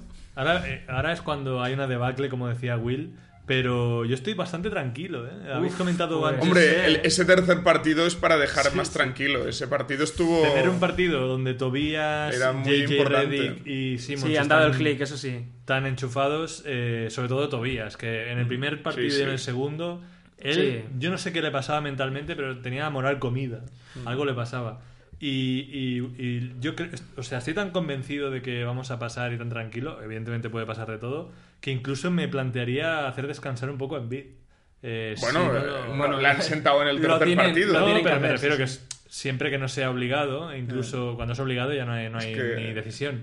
Pero incluso aunque ya esté como para jugar forzando, mejor eh, intentar ganar sin él. Bueno, con los Sixers también pasa lo que en su día también se comentaba cuando nacieron los Golden State Warriors, ¿no? De que solo hay un balón y hay muchos jugadores que lo necesitan. Y supongo que a gente como a Tobias, el hecho de que Embiid domine mucho cuando estaba teniendo el balón en los primeros partidos y luego esté, pues yo qué sé, gente como Simmons esperándolo, intentando hacer lo que sea cuando lo tienen, pues eso les... Y bueno, Jimmy Butler, que estaba estelar, ¿no? Pues evidentemente reduce el, el- el- el protagonismo que pueden tener estos jugadores eh, de una forma tremenda y hace que, pues eso, pues que no tengan el ritmo y no, que no se calienten y cojan eso, el- la inercia del partido, ¿no? Pero es cierto que esta, esta eliminatoria se está explicando mucho por la baja de Embiid. Si con Embiid estoy seguro que los partidos no serían tan competidos porque Eh, no hay sí, sí, respuesta defensiva para Embiid. Eh, y ahora encima se, se acentúa el hecho de que, bueno, Davis no va a jugar este próximo partido. Eso, esta es una baja sí, sí. importante para Brooklyn. Además, en el primer partido que ganaron, Davis fue casi su mejor jugador. Bueno, no su mejor igual no, pero estuvo tremendo. Sí, sí, no. Y- le, le sostuvo durante un momento Y, importante. y- y si ya tenían problemas en el interior, si es lo- el, más, el punto más flojo de Brooklyn claramente, pues sin Ned Davis todavía peor, porque el otro 5 que les va a quedar para suplir a Allen es Rondae, Hollis Jefferson, que, que no es un 5, vaya, Nada, es un nada, jugador nada. muy pequeño. Además no, Ojo. no- y no está en la eliminatoria. Ojo por eso al efecto que está teniendo Boban. ¿eh? Boban sí. Boban está jugando bien. Está Están- lo alterando- están, jugando lo están bien. utilizando y lo están utilizando bien. alterando mucho el juego cuando está presente. Está alterando eh, ca- casi cada rebote ofensivo, tienen que cerrarlo eh, como jabatos los Nets porque es que eh, afecta muchísimo. Y hubo ahí una asociación Toby Bobby, ¿no? Con Eh. Tobias Harris que está muy bien, que es muy, es muy atractiva. Iba a decir también de que, bueno, yo iba a traerlo casi como up, el nivel, por hablar de las bondades de Brooklyn, el nivel de Levert. Sí, O sea, es que Levert está está... siendo- Bueno, Bueno, es que pero es que es un jugador muy para playoffs. Es que es un jugador Y- que en el uno este- contra uno y es ataca como muy estaba bien. antes de la Pero es, lesión. pero es que es tremendo, ¿eh? Eh. Es tremendo. ¿eh? O sea, la capacidad que tiene él para crear sus propias canastas, hubo, un momento, hubo momentos de partidos en los que él claramente sostuvo al equipo, ¿no? Sí. Y, lo, y lo hizo que, que Es, permanecieran es ahí un en la, en la jugador eh, que para el que no lo haya visto mucho, de repente dice, ¿de dónde ha salido este tío? No, no, Pero eh, porque es, a es mí- que él tiene una capacidad... Es que me de- parecía Kobe Bryant en algunos... Es que él tiene una, una capacidad tramos, de, ¿eh? de- de dribbling y de uno contra uno sí, sí. que ya desde la universidad, desde Michigan, eh, es tremenda. Lo Ha que mejorado pasa- el tiro, que era Sí. su punto débil, y la está ha muy bien, está sí, muy sí. bien en el tiro exterior. Y, Y- nada, le, le- le pones un bloqueo y el tío sí, te, sí, te hace, sí. te hace un hijo, Sí, ¿eh? Sí. Tiene Es un poco esa cara de pasota, ¿eh? de, de Sí, yo estoy de- sobrado. de sobao. Sí, de y bueno, a- Russell está jugando bien también, Sí. ¿eh? Está jugando... Y Dinwiddie, A ver, Brook- están los Brook- tres. Es que Brooklyn está jugando bien. que Brooklyn está Es que, haciendo lo que puede. Por eso El- está el siendo problema una buena es serie. defensivo también. Sí, eh. bueno, pero claro, defensivamente... Ninguno de los tres bases, Dinwiddie era un poco el que más Dinwiddie, por su sí. longitud, pero ninguno es buen defensor y la zona tan famosa de, de Sí. Brooklyn La han se la- castigado- se la están la han castigado. Bueno, es un... es un- han, han hecho, eh, hemos de hacer un- aquí un shout out, como se dice, una mención a- al cuerpo técnico de Sí. Brett Brown, porque han hecho varios ajustes bastante clave. Muy muy buenos, Hay uno ¿eh? que se lo han copiado directamente a Golden State, que es muy bueno, que es eh, para evitar que, o sea, para aprovechar el hecho de que flotan a Ben Simmons, Hmm. lo que hacen es que Reddick pase por Sí, detrás de él y entonces el, el que está defendiendo flotando a Ben Sí. Simmons no llega Sí. a, a Reddick y tira a placer, ¿no? Sí, una- un poco como hace Draymond Green con Curry o con correcto. Thompson, sí. Eh, eh, de todos modos, hay que decir, la zona de Brooklyn es un poco obligada porque individualmente Sí. no tienen jugadores para parar en uno contra Si no, uno. si a- no si a- no- el único si jugador... no pasaría lo de Denver Sí, y que, que a mí me gustaría ver más minutos, aunque es un rookie, tiene poca experiencia, es Kurux, que es, me parece el único que tiene físico ahora mismo para poner a- a- encima de un Butler, de un Harris, de un Simmons. Los demás son jugadores que en el uno contra uno, contra jugadores tan buenos y de ese tamaño, lo tienen complicado, porque Dinwiddie no es mal defensor, pero claro, es un jugador para defender a jugadores más pequeños. Bueno, veremos si recuperan el ritmo, que ahí es donde ha salido victorioso Filadelfia y por eso también el- la alabanza al cuerpo técnico, ¿no? Han cambiado muy bien la, la dirección del viento.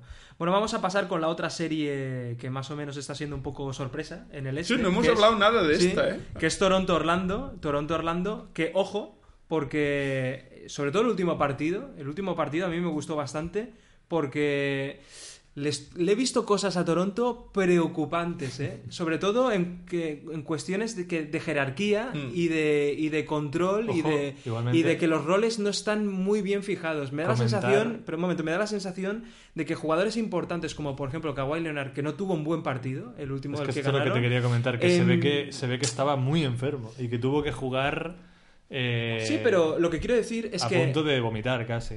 Pues yo puedo entender que su nivel no esté bien en ese. Pero, Pero, es que en los primeros momen- dos partidos jugó pero- muy bien. Sí. No, no, pero lo que quiero decir es que en el momento decisivo de ese partido, eh, a pesar de esta situación, él quiso tener el protagonismo. Ya. Yo creo que no le pertenecía a él por el partido como se estaba produciendo.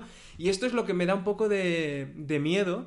Que veo a Nurs, que es el típico entrenador que, que deja mucho, que deja mucho a sus jugadores que, que consigan, eh, pues eso, el equilibrio. Por ejemplo, vimos en el primer partido con Lowry que él fallaba y seguía tirando, ¿no? Porque les dan, evidentemente, pues las situaciones para que puedan revertir esta, estos problemas.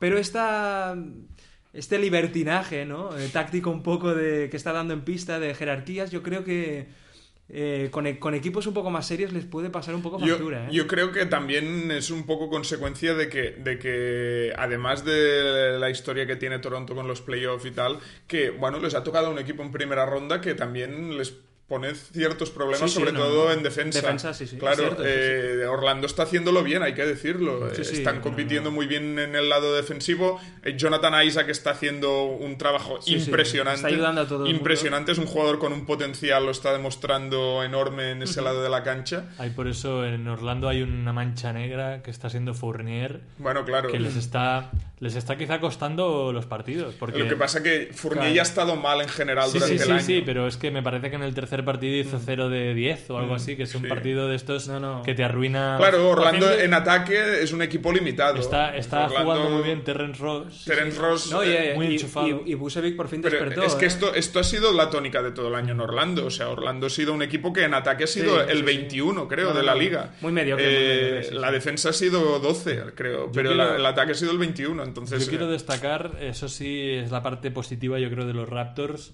Yo les he visto momentos defensivos. eh, No, no, eh, el potencial del equipo que es creo, sí, sí. creo que el, el quinteto Lauri, Danny Green, Kawhi Leonard, Siakam y Marc Gasol, ese quinteto Bueno, es quizá gran quinteto, sí. el, mejor, el quinteto mejor defensivo de la liga, quizá solo superado por la mítica death lineup de los, de los Warriors.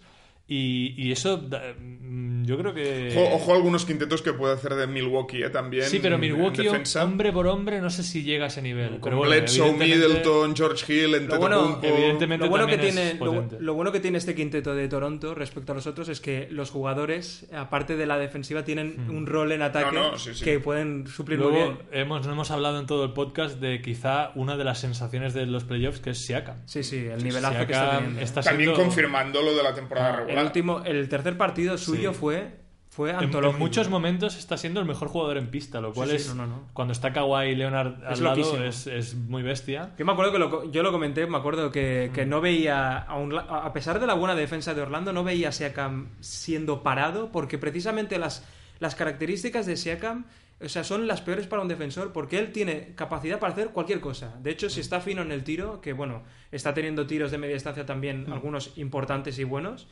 Eh, está teniendo un poco pues a los defensores de Orlando eh, no sé qué hacer no Sí, sé sí. qué hacer y él con un con un bote porque puede puede es eso puede do- puede doblar y puede jugar Es como un poco. solo es un, o un con mini. Giannis, ¿eh? No llega a ser Giannis, pero es se tremendo. acerca, ¿eh? ¿eh? No, no, tiene esa envergadura, es cierto. En Que con un que- bote te Exacto. supera, ¿no? Sí, sí, y entra en la pintura rápido, ¿no? Me está, a mí me está Finaliza encanta- en el aro.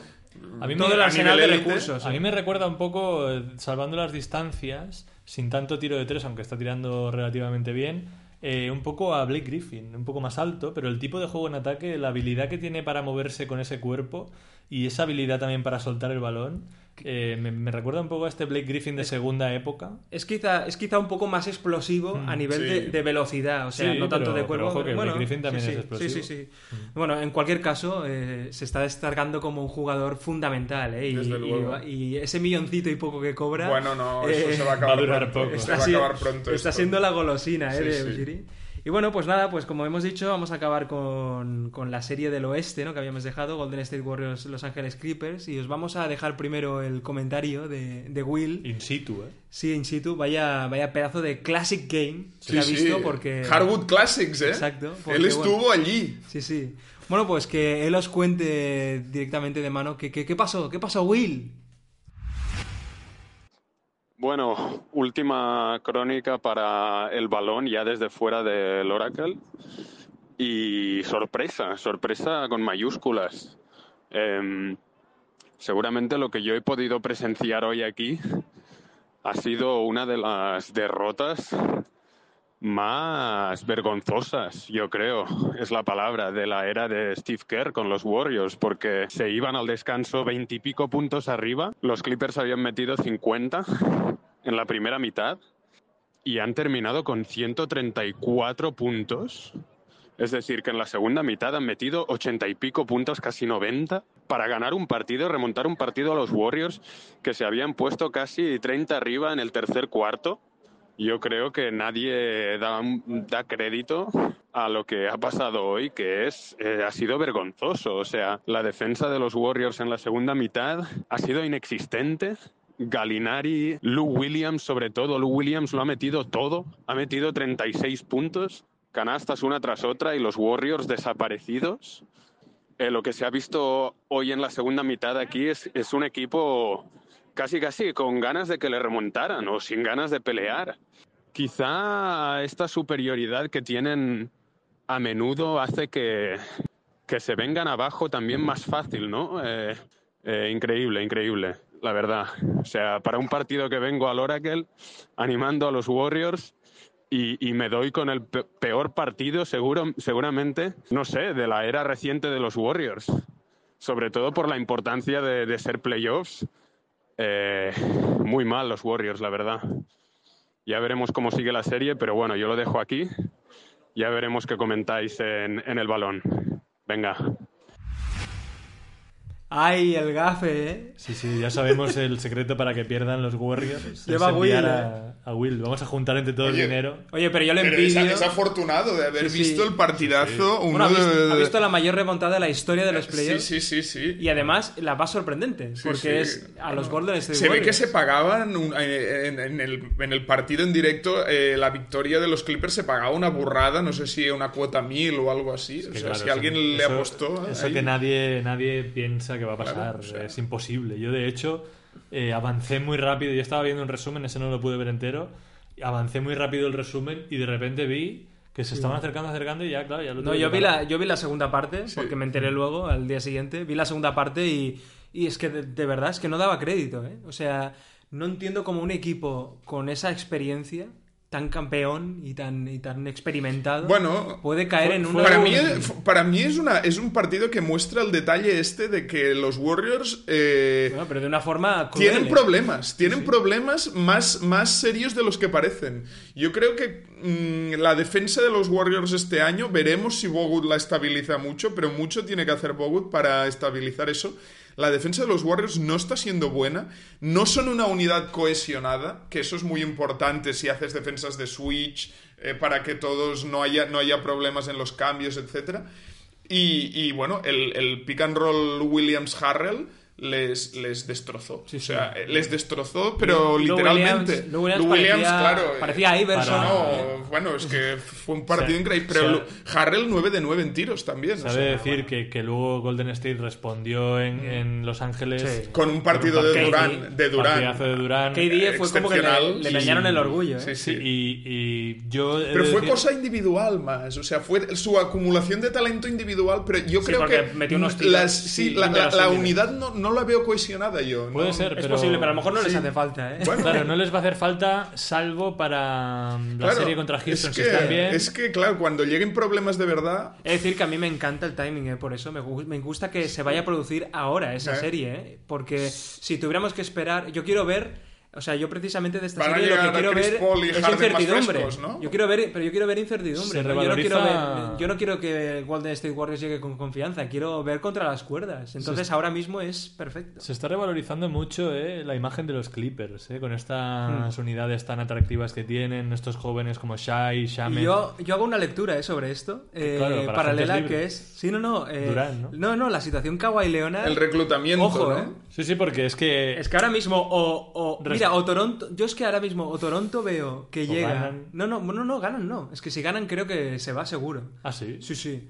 Porque ya, ¿qué más, qué más tiene que hacer ahí? Hombre, hay que decir que Leonard tiene dos anillos, tampoco se vuelve loco por Sí, los no, anillos. no, supongo. pero por eso tampoco no creo. La cuestión es que yo antes veía, veía muy factible que se quedase Kawhi Leonard. Ahora viendo este pot- esta potencia Ah. que está haciendo los Clippers eh, y escuchando lo, lo que le gusta a él y lo que le gustaría a él vivir en California, porque bueno, es su casa y está ahí. Palm trees. Pues Ya- veremos, ya, veremos. ya hemos muchos fallado el bracket, eh. yo puse 4-0 Sí, no, no, no. y ya hemos fallado. Yo creo que eh, tenía 4-1. Yo, yo la cagué, yo he de decir que la cagué, que me acuerdo que hice un bracket, retoqué cuatro cosas y al final eh, tengo en un papel una cosa y en el bracket Sí, yo también tengo te- otra, ¿eh? tengo, tengo, hice un hilo de Twitter rabia, con ¿eh? pronósticos y no es el mismo que el del Es bracket. que sí, es Sí, sí. difícil. Eh, que los, los oyentes sepan que lo pueden ir siguiendo cada vez que haya una eliminación y tal, ya se van sumando puntos. Exacto, exacto. Que es una cosa viva que hay que ir viendo poco a poco. Y, y bueno, hasta aquí esta sección maratónica, mara- maratoniana, mejor dicho. Maratón. Maratónica, ¿eh? Vaya, vaya nombraco. Nueva, nueva palabra. Sí, sí, esto Hashtag ya, eh, hashtag RAE eh, para que la metan en el diccionario. Ray Young. Vamos a pasar a un foco eh, que yo creo que va a ser muy atractivo. ¿Ah, sí? Sí. Bueno, Sí, sí, sí, de decir que no sabemos nada, ¿eh? Claro, esa es, esa es la tónica. Pues tírame, tírame el foco.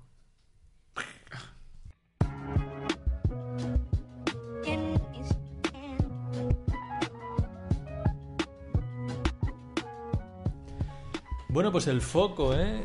Vamos a recuperar el espíritu original de esta sección tan atractiva, que es eh, ofrecer a los aficionados la intrahistoria ¿no? de, de- de un jugador en concreto, con el objetivo de cuando ves a ese jugador luego en cancha, al saber más, eh, un poco ya que te, que te guste más, ¿no? Lo que Lo estás miras viendo. con otros ojos, ¿no? Claro, es como cuando alguien te dice, escucha esta canción que me cambió la vida, pues ya, ya sabes... Escuchas la letra. Claro, dices, mira, me voy a poner, voy a cerrar el, el Twitter, voy a cerrar todo y voy a ver con detalle esto. Pues eso Y es luego, un poco... y luego escuchas lo- los luego- pajaritos, exacto, ¿no? luego reggaetón, ¿eh? Te ponen...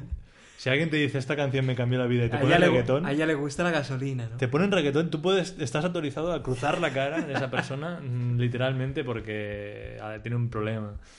Con, Ojo, con- todo- con respeto. todo respeto al reggaetón, pero yo creo que muchas vidas no ha cambiado, al menos a mejor. Eh, bueno, pues como siempre os, os digo, eh, Jordi y Víctor no saben a quién voy a, a- a traer y yo voy a ir dando datos desde, la, desde el inicio de la vida de esta persona y en el momento que sepáis quién es, ya lo podéis decir Vale. y a ver si a ver quién acierta, ¿no? En casa también, también podéis jugar. Pues mira, este, este jugador nace en Chicago, ojo que es un eh, Chicago Town eh, player, que nació hace 30 años. Hace Y- 30 años. Sí, sí, Uy. más o menos, más o Vale. menos. Eh, año arriba, año abajo. Y es un jugador que lleva a Chicago en el ADN y él ha reconocido varias veces que si no fuera porque se eh, se ha criado en las calles de Chicago jugando, en el Hood, no sería quien es. Es un jugador que fue a John Marshall Metropolitan, ¿eh? un high school de, de Chicago, y allí pues fue el líder de anotación de todo el estado, de, de- de Michigan. Eh, luego eh, también, eh, bueno, es- tuvo una vida un poco complicada. Y en Chicago, quien sepa un poco de la ciudad de Chicago. Southside, ¿no? Exacto, Di- el- la y parte sur. Difícilmente nos traerás a alguien que se ha criado en Beverly Hills. ¿no? Exacto, no os traigo aquí a Kyle Korver, eh, hay Exacto. gente de bien. Pues eh, cuando acabó el instituto, un jugador, eh, como todos que están en la NBA, destacan mucho en instituto, eh, fichó por la, fichó, o fue a la, a la Universidad de Arkansas.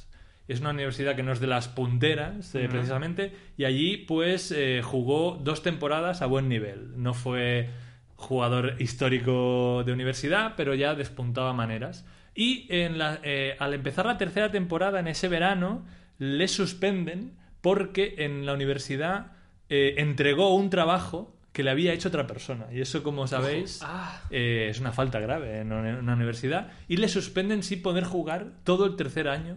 Y es ahí cuando este jugador eh, entra, evidentemente, en una crisis personal, evidente. Es decir, tu sueño de, de tener una carrera universitaria y luego de la Se NBA trunca. se trunca de esa forma. Y él vuelve a Chicago y se pasa tres meses en los que él ha reconocido que estuvo vendiendo droga.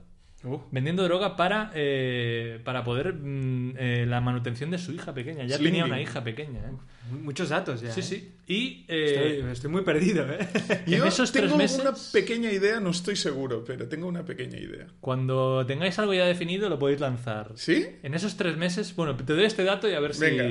En estos tres meses no solo vende drogas, sino que tiene un accidente de tráfico bastante serio y eh, su mejor amigo muere en sus brazos. Es decir, Chicago puro, estilo puro Ya. Chicago. Es película esto, ¿eh? Jordi, ¿tienes una, una teoría ¿Es ya? posible que sea un perro? ¿Un perraco? Es ¿Un un, Yorkshire? es un buen perraco. Es un buen perraco. Es Es, un buen perraco. Patrick Beverly. Correcto. Mira, no sabía que era de Chicago yo, Patrick Beverly. Chinatown. Batherley. Batherley. Eh, Patrick Beverly, que es un jugador que está tan de moda Historión, y tiene una historión. historia tan tremenda como estamos viendo ya. Y ojo que queda mucha historia. El loco, eh, Que vale mucho la pena eh, saber más de este jugador.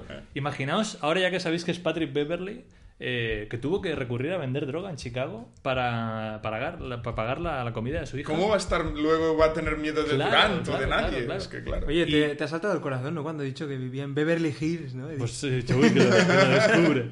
Pues claro, cuando, cuando pasa esto, esto de accidente de tráfico, de que un, eh, eh, un amigo suyo muere, eh, supongo que pues tiroteado, como mucha gente muere en América, eh, él dijo, no puedo ya estar más aquí, evidentemente, y como tenía que estar un año sin jugar, pues dijo, yo me voy a ir a Europa a jugar. Y eh, fichó por, por el Dnipro de Ucrania eh, por un año y... eh, De Chicago a Ucrania. ya cobrando... Dnipropetrovsk. Ojo, ¿eh? Ojo el nombraco. Pues ya cobrando un salario bastante alto en comparación con lo que... Claro, la vida de Chicago vendiendo droga, imaginad eh, el salto que es de repente pasar a ser un jugador profesional en Ucrania, eh, pues en un país totalmente diferente, se fue con su madre y todo. Y cuando acaba esa temporada allí, eh, se declara automáticamente para el draft Y los Lakers le seleccionan, esto es el año 2009, le seleccionan con el pick 42 de segunda ronda, pero le traspasan al día siguiente a Miami eh, por una segunda ronda y dinerito. Y aquí ya es una de las primeras, claro, de las primeras Una puñalada, puñaladas sí, sí. para Beverly. Eh, lo- no solo los Lakers le traspasan, sino que tampoco por una cosa... El establishment, Sí, sí. ¿no?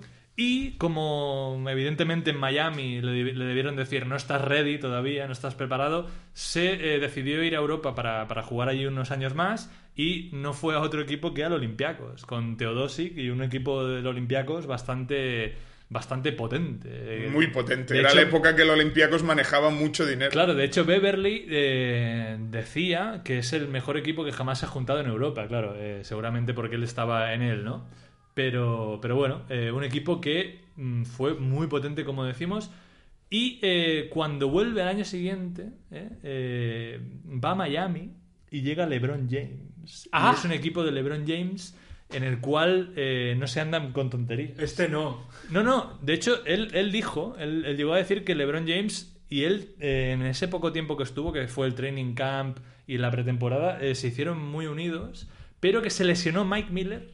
Se lesionó Mike Miller y ficharon a Jerry Stackhouse para sustituirle y ahí dijeron, eh, Beverly, lo sentimos mucho, Bye bye, ¿no? pero a- adiós. Y entonces él dijo que ahí en ese momento se olvidó ya de la NBA, dijo, adiós NBA, Debe tener una. Me da igual. Debe tener en casa una Diana con la cara de. con todas las caras, ¿eh? De Mike Miller. Y entonces firmó tres años por el Spartak de San Petersburgo. Correcto. También Y- por mucho dinero. Sí, eh, por, por no sé si tres Mucho dinero. millones y medio al año. Era que- cuando los petrodólares en Rusia, antes de las sanciones y tal, Sí. corrían también fácil. Y él allí eh, ya vive la vida a todo nivel en Rusia, allí con coches. Bueno, San Petersburgo, una ciudad Sí, además. sí, de dinero. Sí, sí.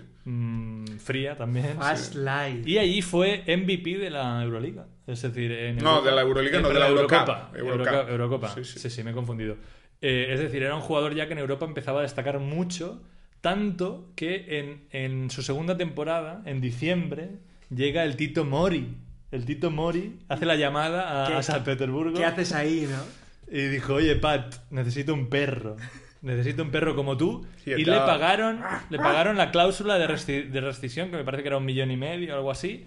Y va a los Houston Rockets, que es la franquicia en la cual Patrick Beverly se hace un nombre en la liga. Y el contrato que tiene las tres primeras temporadas, os lo tengo aquí apuntado para decíroslo. La primera temporada cobra 280 mil dólares, porque lo fichan a mitad de temporada. Es decir, venía de cobrar 3 millones y medio y pasa a cobrar esa cantidad tan eh, menor al lado, claro, del otro. Al año que viene 800 mil dólares y el otro 900 mil dólares. Es decir, es Un mínimo, jugador... un contrato Es un jugador totalmente de bajo perfil en la NBA. Sí, sí. Pero él ahí, ya rápidamente por su defensa, ya empieza a ser conocido. Quizás su momento de entrar ya en el foco, como es esta sección, es cuando en la serie de playoff de 2013 eh, tiene un choque con Westbrook y Westbrook lesiona. se lesiona. Sí, sí. Unos Thunder que, que ese año aspiraban al anillo de forma muy clara y nunca ya volvieron a ser iguales. Es decir, el- el- quizá fue el tren perdido de Oklahoma. Y eh, él se pasa en, en- en- en- en Houston varios años hasta que en 2017, en el verano de 2017, eh, Daryl Morey ve la oportunidad de fichar a Chris Paul y tienen que empaquetar a, a Pat Beverly con un, con un conjunto de jugadores tremendos, Bueno, de hasta Williams, siete jugadores. Monstruo Harrell. Exacto. eh, Y eh, la base actual de, lo- de los Clippers. Y eh, ahí es cuando él recala ya en su equipo actual, que son los Clippers, y en el cual está teniendo un momento de protagonismo. Es decir, a día de hoy ya la gente puede tener gran contenido viendo a Beverly porque está defendiendo a Kevin Durant, que le saca dos cabezas, y él ha pedido defenderle, y, y durante los primeros dos partidos tuvo efecto su defensa. Hay que decir Se metió en la cabeza de Durant. que los Warriors eh, eh, leí que, que, que enviaron un vídeo Sí, sí. a, a la liga tienen razón. quejándose Tienen de, razón. de la permisividad. Porque luego, luego yo he visto en comparación otras faltas que le han pitado, por ejemplo, Sí, a Curry sí, sí, sí, por, por acariciar. le permiten más. A mí me gusta porque, porque Es el efecto Bowen, ¿no? se, deferi- se debería de poder defender así, pero sí que es verdad que si a nadie le dejas tocar, Claro, Claro. no puedes dejar a Beverly tocar porque él toca y toca Mucho, mucho, mucho, mucho. Pero aún así, Sí, toca, toca los huevos. ¿eh? aún así eh, la defensa que está haciendo a Kevin Durant está siendo muy comentada.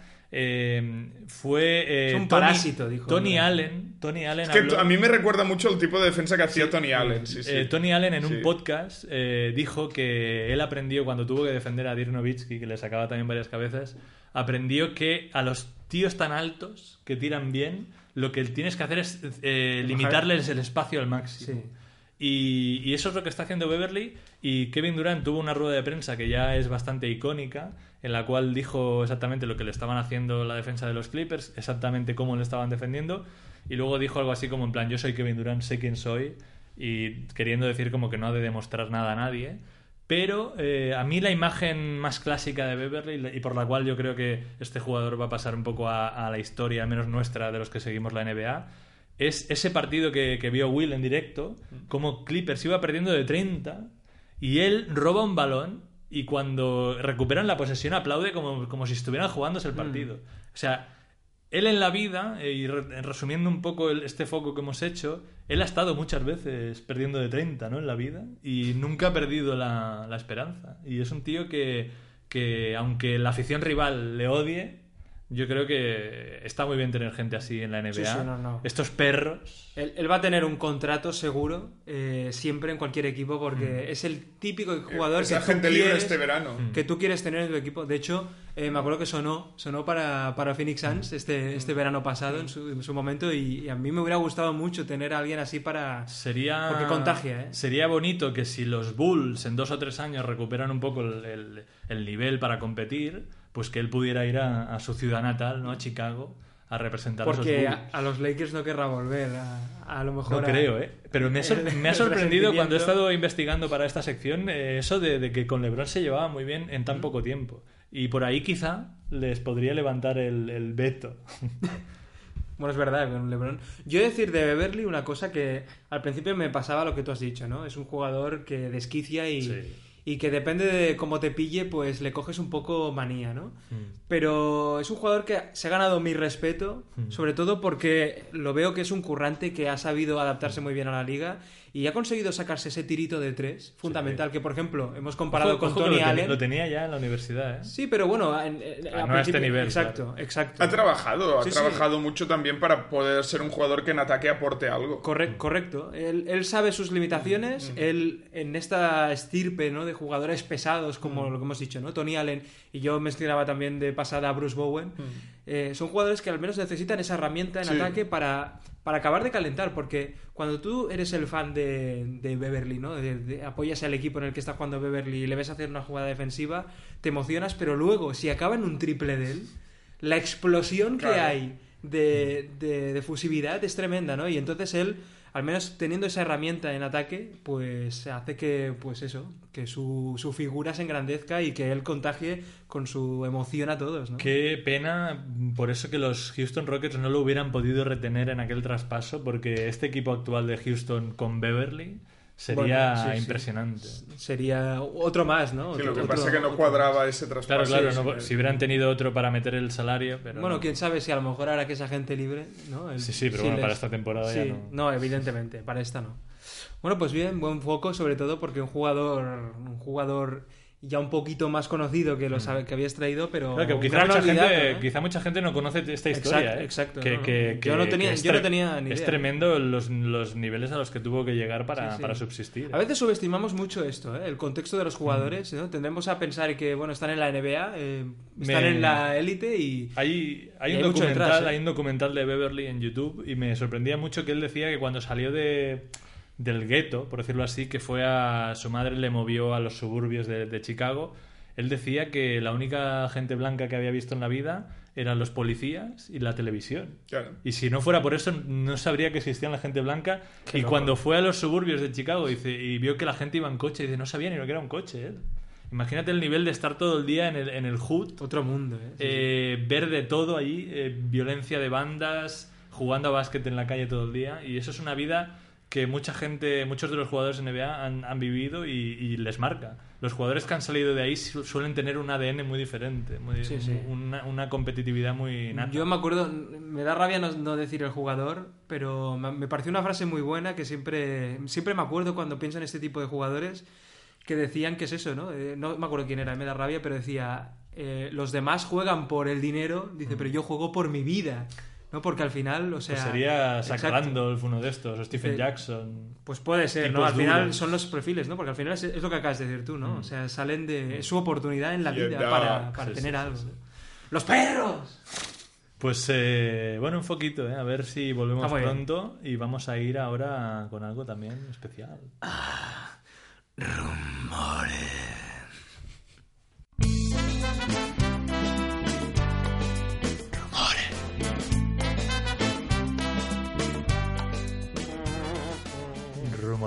¿Eh? Insisto siempre en que hemos, hemos de contactar con la gente que hizo esta, esta obra maestra de canción. ¿eh?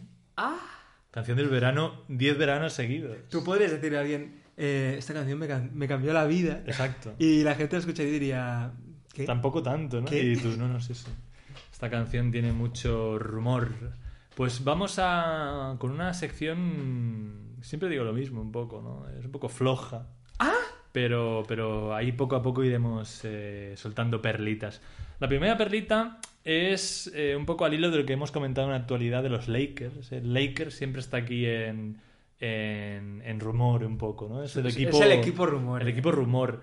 En el fondo, por lo que voy a comentar ahora, eh, me da la impresión de que los medios siempre inventan algo de lo que hablar de los Lakers. Y esta, esto me parece una inventada, pero la quería comentar. Y es que está sonando que Ginny Bass está yendo muy fuerte o que quiere ir muy fuerte a por Pat Riley, al regreso de un, de un entrenador ya barra presidente que fue histórico en los Lakers y que en su, día, en su día hubiera sido un focarro Pero- en la historia de Riley. Pero mm, Riley. Claro, él, él salió diciendo la semana Claro. pasada que no que quiere acabar en Miami. en Miami Claro. él ya tiene su vida montada ahí, además. Pero se dice que él todavía tiene muchas cosas en, en Los Ángeles, tiene casas y demás, y, y por ahí el rumor un poco se puede, se puede aguantar, pero bueno, que yo no, no le doy ninguna validez, creo que es algo más de llenar... eh, Bueno, los Lakers generan mucho de este tipo de historias. Pero lo que sí que está confirmado, y al hilo también de lo que habéis comentado antes, es que Tyron Lue ya se ha reunido, ojo, con Sí. Pelinka, se ha reunido y se dice que la reunión ha ido bastante bien, ¿eh? Sí, sí. Yo creo que Lue le dijo sí a todo. todo lo que tú digas. Eh, ¿cómo, te, ¿Cómo te llamas? Sí. Sí, lo, lo- lo que pasa que, bueno, es eso, que tienen más de un candidato y habrá que ver. Mm. Pero se dice que Tyron Lue va- ya va a hacer una segunda entrevista. Es decir, también, eh, ¿no? Sí, ojito. ¿eh? Eh, y yo no sé por qué creo que ellos van a querer atar la cosa rápido. No van a querer al- alargarlo mucho. Bueno, deberían, y- deberían sí, ir. sí. bueno, si, sí. si no la ESPN empezará a sacar más Claro, nombres claro, y, no, y no mola. Bueno, una cosa que han sacado y a mí me, me ha molestado mucho esta semana ha sido una pieza de Daily News, un periódico de Nueva York que es conocido por el amarillismo Sí, un tabloide. sublime, eh, pero para mal. Y eh, en medio de una serie que es como la de Brooklyn y, y Sixers, han sacado un artículo que ha sido calificado por la directiva de los, de los Sixers como una basura ardiente, que es como una expresión eh, americana para decir algo que es una invención, un- un- una infamia casi. Y es que han dicho que los Lakers, ay, perdón, los Sixers eh, han pensado en traspasar a Simmons y de hecho Elton Brand llegó al punto de decir a la directiva que este jugador no se podía entrenar y que lo, tenían que traspasar. Claro, esto en medio de una serie yo creo que es un artilugio Para desestabilizar. para desestabilizar eh, a un punto bastante infame. Eh, Simmons ha sido el saco de boxeo Sí, de sí. mucha mofa, ¿eh? El periodista, de hecho, se, se rumoreó que lo habían echado del Daily News eh, justo después, aunque me parece que al final no había sido el caso. Pero esta, este, este artículo, por llamarlo de alguna forma, mm, yo creo que está basado en la nada. En- a veces siempre hay un poco de rumores, de sensaciones Ah, de, que, de, que, de que Simmons y Embiid no conectan 100%. Eso se ha dicho, ¿eh? Pero eso es dicho. más una sensación, ¿no? Porque no hay ninguna, ninguna cosa concreta que se pueda afirmar. Yo por eso, yo por eso cuando comentaba lo de Donovan Mitchell, ¿no? Mm. De que merece recibir su crítica ajustada, es por esto, ¿no? Porque luego vemos que en la otra cara de la moneda Mm. hay jugadores que tienen pasaporte libre para meterse con ellos, ¿no? Es tremendo. Y, y luego lo que ha dado mucho a hablar eh, en, en- en tertulias y demás es el hecho de que quizá los Sixers, que seguramente esto es falso, pero ellos a lo mejor podrían estar inclinados a venderle en algún momento, pero que jamás lo harán porque la salud de Embiid no les permite hacer una apuesta a ese nivel. Es decir, vale, Sí, vamos doble- a centrarnos doble en riesgo, Embiid. ¿no? Sí, sí. Y yo creo que Ben Simmons, evidentemente, no es traspasable. De- También otra perlita que podemos comentar es ha habido un pique fuerte entre, entre bueno, fuerte en, la- en casi en, el aspecto cómico, entre Ben Simmons y Jared Dudley. Sí. Sí, sí, antes Porque lo hemos Dudley- dicho, sí, sí. ¿Lo habéis comentado? Yo no Sí, sí, escuchado. lo hemos- Sí, sí. Bueno, que Dudley había dicho Sí, que es sí. un jugador mediocre en media Exacto. cancha y que solo es un gran jugador En transición. transición. Pues Sí, en el partido siguiente Dudley eh, tiró una, una piedra, no tocó ni aro, Sí. y Ben Simmons eh, hizo así como, como un gesto como en plan de, de agua. No, Eh, Simon se ha tomado esto muy a, pecho. sí, sí, poco- ha, intenta- ha intentado parecer que no, porque cuando le preguntaron sobre esto Mm. en la entrevista previa, dijo, él contestó diciendo como, bueno, lo ha dicho Jared Dudley, como claro, diciendo, claro. ¿quién es A este ver, tío? Una de las cosas grandes que tienen los playoffs es que el nivel de sí, que se dice ahí en Estados Unidos se dispara. Y cualquier mínimo Sí, sí. pique barra rencilla que salga, ahí de- enseguida, vamos, A mí me los ánimos están calientes. De hecho, no sé si lo habéis visto, que en la ciudad de... Creo que fue eso, en, en Brooklyn, Ah, en, sí, en los en los postes de las farolas y tal, dejaban pues carteles de Se típico busca. se busca, ¿no? De desaparecido. Eh, El tiro pues de- era el tiro de Ben Simmons. el tiro de Ben Simmons y la recompensa creo que era el, el contrato, ¿no? Que tiene Ah. Ben Simmons o no sé cuánto era, pero una locura. Oye, luego pues, vi un tuit por ahí perdido que me, que me hizo mucha gracia, que alguien puso una foto de Jared Dudley y dijo, eh, no puedo dejar de ver una fusión de Tim Duncan y Tony Ah, sí, Parker. lo- Es verdad. Y realmente La ves cara, foto, sí, es sí, la la misma cara. es la come- fusión. Sí, sí, sí, sí, sí, es sí, tremendo. Sí, sí, sí, es sí, tremendo, sí. ¿eh? De hecho, el propio Dudley Sí, respondió al tweet en plan, Sí. me estoy partiendo. Sí, sí, sí. Y ojo, vamos a pasar a una cosa radicalmente distinta. Y es que eh, cuando salió esta noticia, barra rumor, barra eh, escándalo, eh, aquí lo pasamos por alto. No lo comenté yo en rumore y, y es una cosa que esta semana un poco más floja se ha de comentar. No, no creo que haya, hayamos de dar demasiada publicidad a esto, pero sí que hay una rumorología en torno a Porzingis, Ah, sí. que eh, fue acusado de violación Desde luego, sí, sí. pero, y bueno, y hay una investigación en marcha, evidentemente todas estas cosas se han de investigar, pero lo rocambolesco del asunto es que la, la supuesta violación eh, hubiera tenido lugar la misma noche que se lesionó la rodilla Sí, en sí. Nueva York, Es que la historia es eh, que estuvieron tomando unos chupitos el hermano de Porzingis y unos amigos, y cuando supuestamente, según eh, esta mujer, eh, cuando fue a casa, eh, que es una vecina, Exacto, era vecina, el la picó, edificio. habló con ella y la, la- la invitó a casa y ahí, en teoría, según esta mm, Claro. supuesta versión, evidentemente la presunción de inocencia está por delante, pues ahí se produjo la violación. Pero es tan rocambolesco el pensar que esa noche, con ese, con ese cacao emocional que podía tener Porzingis, se metiera en algo así. Y la rumorología que podemos añadir es pensar o podemos eh, quizá eh, alguno puede imaginar que los Knicks quizá ya sabían de esto y quizá por eso eh, se vieron más inclinados a no querer meterse en ese berenjenal y a traspasarlo.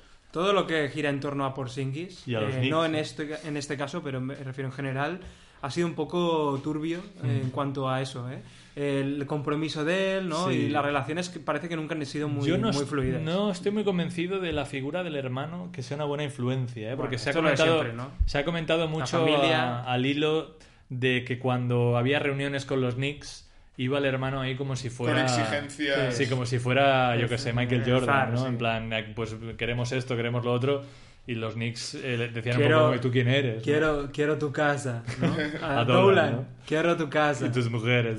Bueno, pues eh, esperemos que, evidentemente, que esta violación nunca se hubiera producido y que salga inocente, ¿no? Eso se- significaría la mejor, eh, el mejor escenario. Una cosa, Víctor, que te toca muy cerca de tu corazoncito y que yo creo que por tu bien espero que no sea cierta. Y es que se dice, ojo, que los Suns prefieren a Jamoran antes Que que a Zion no me puedo creer, no me lo puedo creer. Ojo. No, no, no, esto no puede ser verdad. Oyentes que le está dando un Esto infarto a no, Víctor. No, no, host- no, eh, ¿de verdad ha salido Sí, esta sí, sí. información? Se dice que James Jones, Madre de- James Jones sigue mucho a Jamoran, que le gusta mucho. Víctor está por el suelo. Deberíamos hacer una foto. Es que no me puedo creer que después de lo de Doncic pueda esto volver a pasar. Lo peor de todo... Es que te lo crees. Lo peor de todo, no, lo peor de todo es que yo ya lo dejé caer como... Ojo que Ojo no pase. que no pase esto. Claro, Bueno. tiene, tiene cierta lógica, que no la tiene ninguna, ¿eh? pero la cierta lógica que podría Eh, llegar a tener necesitan el base. es que necesitan un base. Sí, pero...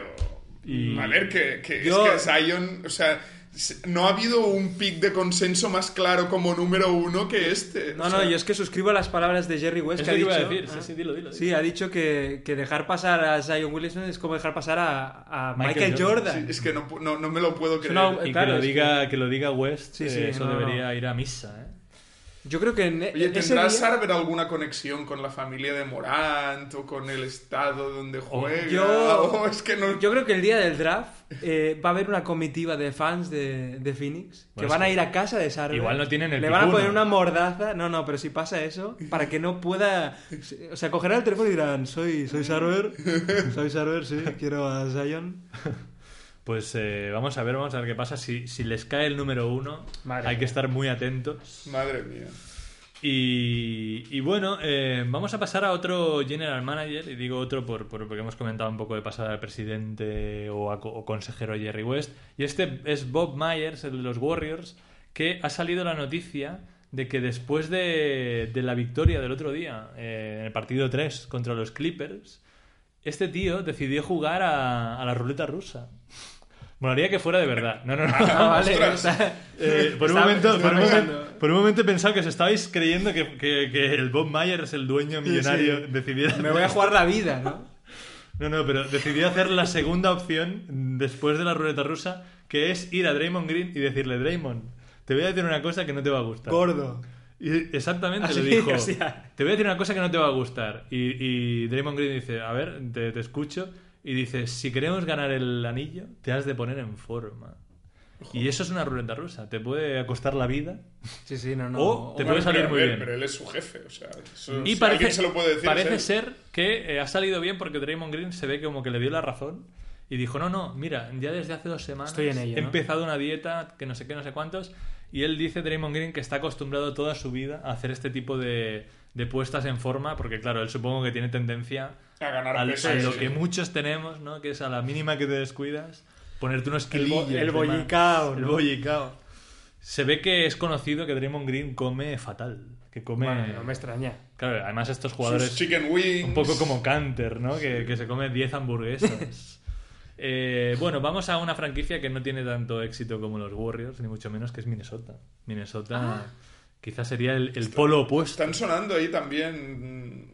Ahí vamos, Jordi. Están sonando eh, general managers o gente que pueda ocupar el puesto de Thibodeau como presidente, que ya fue un poco... Echo de menos a Thibodeau. Sí, ¿eh? Eh, Eh, no, la- no veo la vida. No veo la vida igual, ¿eh? Yo no sé si volverá, ¿eh? Ya, como entrenador jefe. No sé, no sé qué haré. Hay muchos entrenadores que se están yendo últimamente que no creo que vuelvan, ¿eh? Como entrenadores Es jefes. posible, eso es Igual la NBA ha cambiado de era y se han quedado ahí anticuados. Seguramente. Pues está sonando Chansey Billups, ¿eh? Que Sí. siempre que hay un, un equipo interesante suena. Ujú. Y él yo ahí Que de creo... gusta bastante de comentarista, ¿eh? a mí Sí. me gusta, yo ya lo dije y, me, y Tipo- ahora en los playoffs le están dando bastantes partidos. me Es que además, es que además tiene una cosa que muy- es muy importante, que tiene muy buena voz. Sí, tiene buena voz y además es de estos que le gusta explicar batallitas, Sí, historias, sí, que como sí. hace poco que jugaba, las tiene frescas sí, y da eso color, ¿no? A la retransmisión. Sí, además yo creo que cuando él sonó tanto como posible general manager de los Cavaliers, él ahí se hizo como con un prestigio. Hmm. Eh, que ahora ya cuando va a, un- a una cosa como es comentar, Sí. si la gente está hablando que puede ser es manager, claro, No, y que ya ha habido ba- bastantes o gente que ha terminado de general manager o de entrenador. Sí, con que, Detroit también sonó que- mucho. Que, que tenía un pasado en la televisión y ya cuando están en la televisión pensaban en eso. Steve Kerr es un caso clarísimo, por ejemplo. De Cierto. este. Pues los otros que suenan son el asistente de los Nuggets, el general manager, que es Calvin Booth, el general... Booth, qué mítico pivot de los Sí, sí, 90. bastante un poco con la cara curiosa. Sí. General manager de los Clippers, Michael Winger, y un vicepresidente de los eh, Rockets, Gerson Rosa. Sí, el, el- el segundo de que ha Están yendo a, a las gerencias que mejor lo están haciendo, que son Rockets, Nuggets. Clippers. sería, sería interesante porque tiene esa conexión con la Con franquicia, eh, con, con- también con, con la familia Saunders, porque Mm. al final fue entrenado por, por Flip Saunders en los 90. Sí, sí. Eh, sería, bueno, tendría ese punto, ¿no? Eh, la primera decisión tras pasar a Wiggins. ¿eh?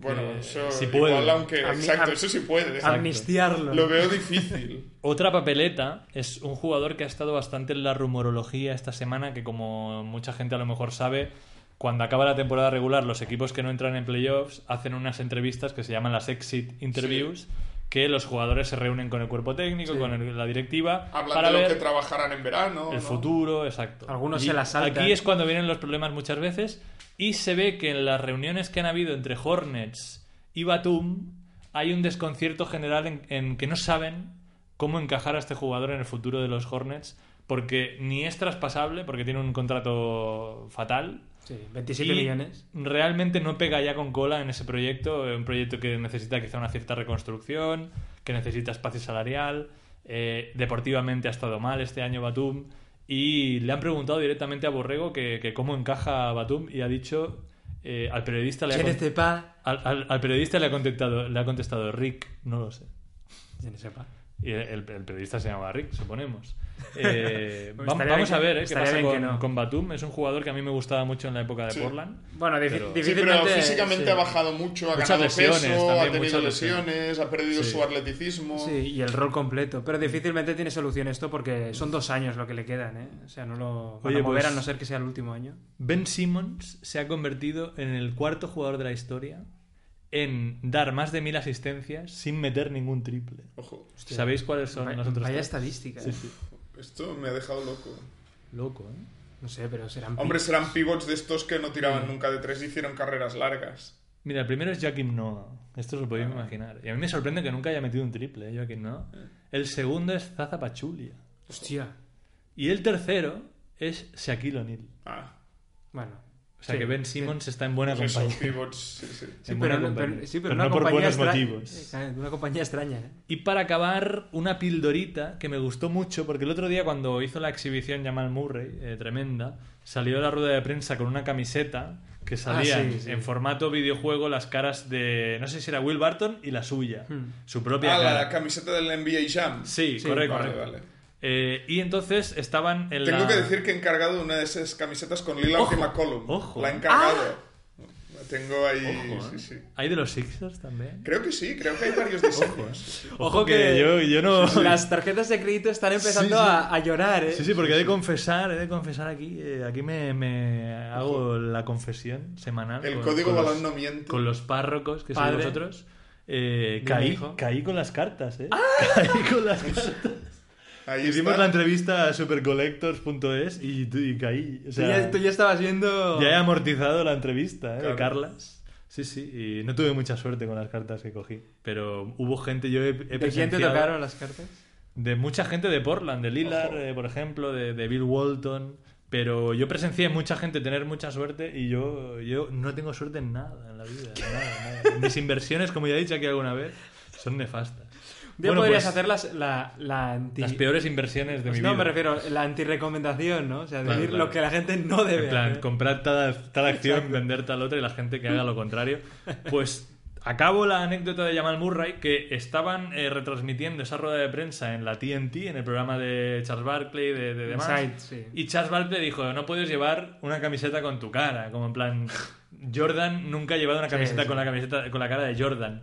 Y Jamal Murray apareció en el partido del el tercer partido con una camiseta que tenía la cara de Charles Barkley.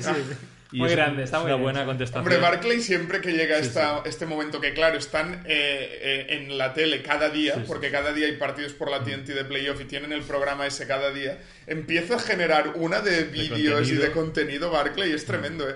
porque también salió el vídeo esta semana de que decía que él va con los Blazers en el oeste Y no sabía los y no nombres. sabía los Ya, ya, nombres. es tremendo. Es que decía bueno. eh, Aminu Farouk eh, y Jackson Leyman o algo Sí, sí. así. No, no decía Bueno, Lehman, sí, sí, Tremendo, tremendo. Bueno, esto, Vaya- el who, who he play for, Who he ¿no? play for, Mítico. totalmente. Vaya personaje.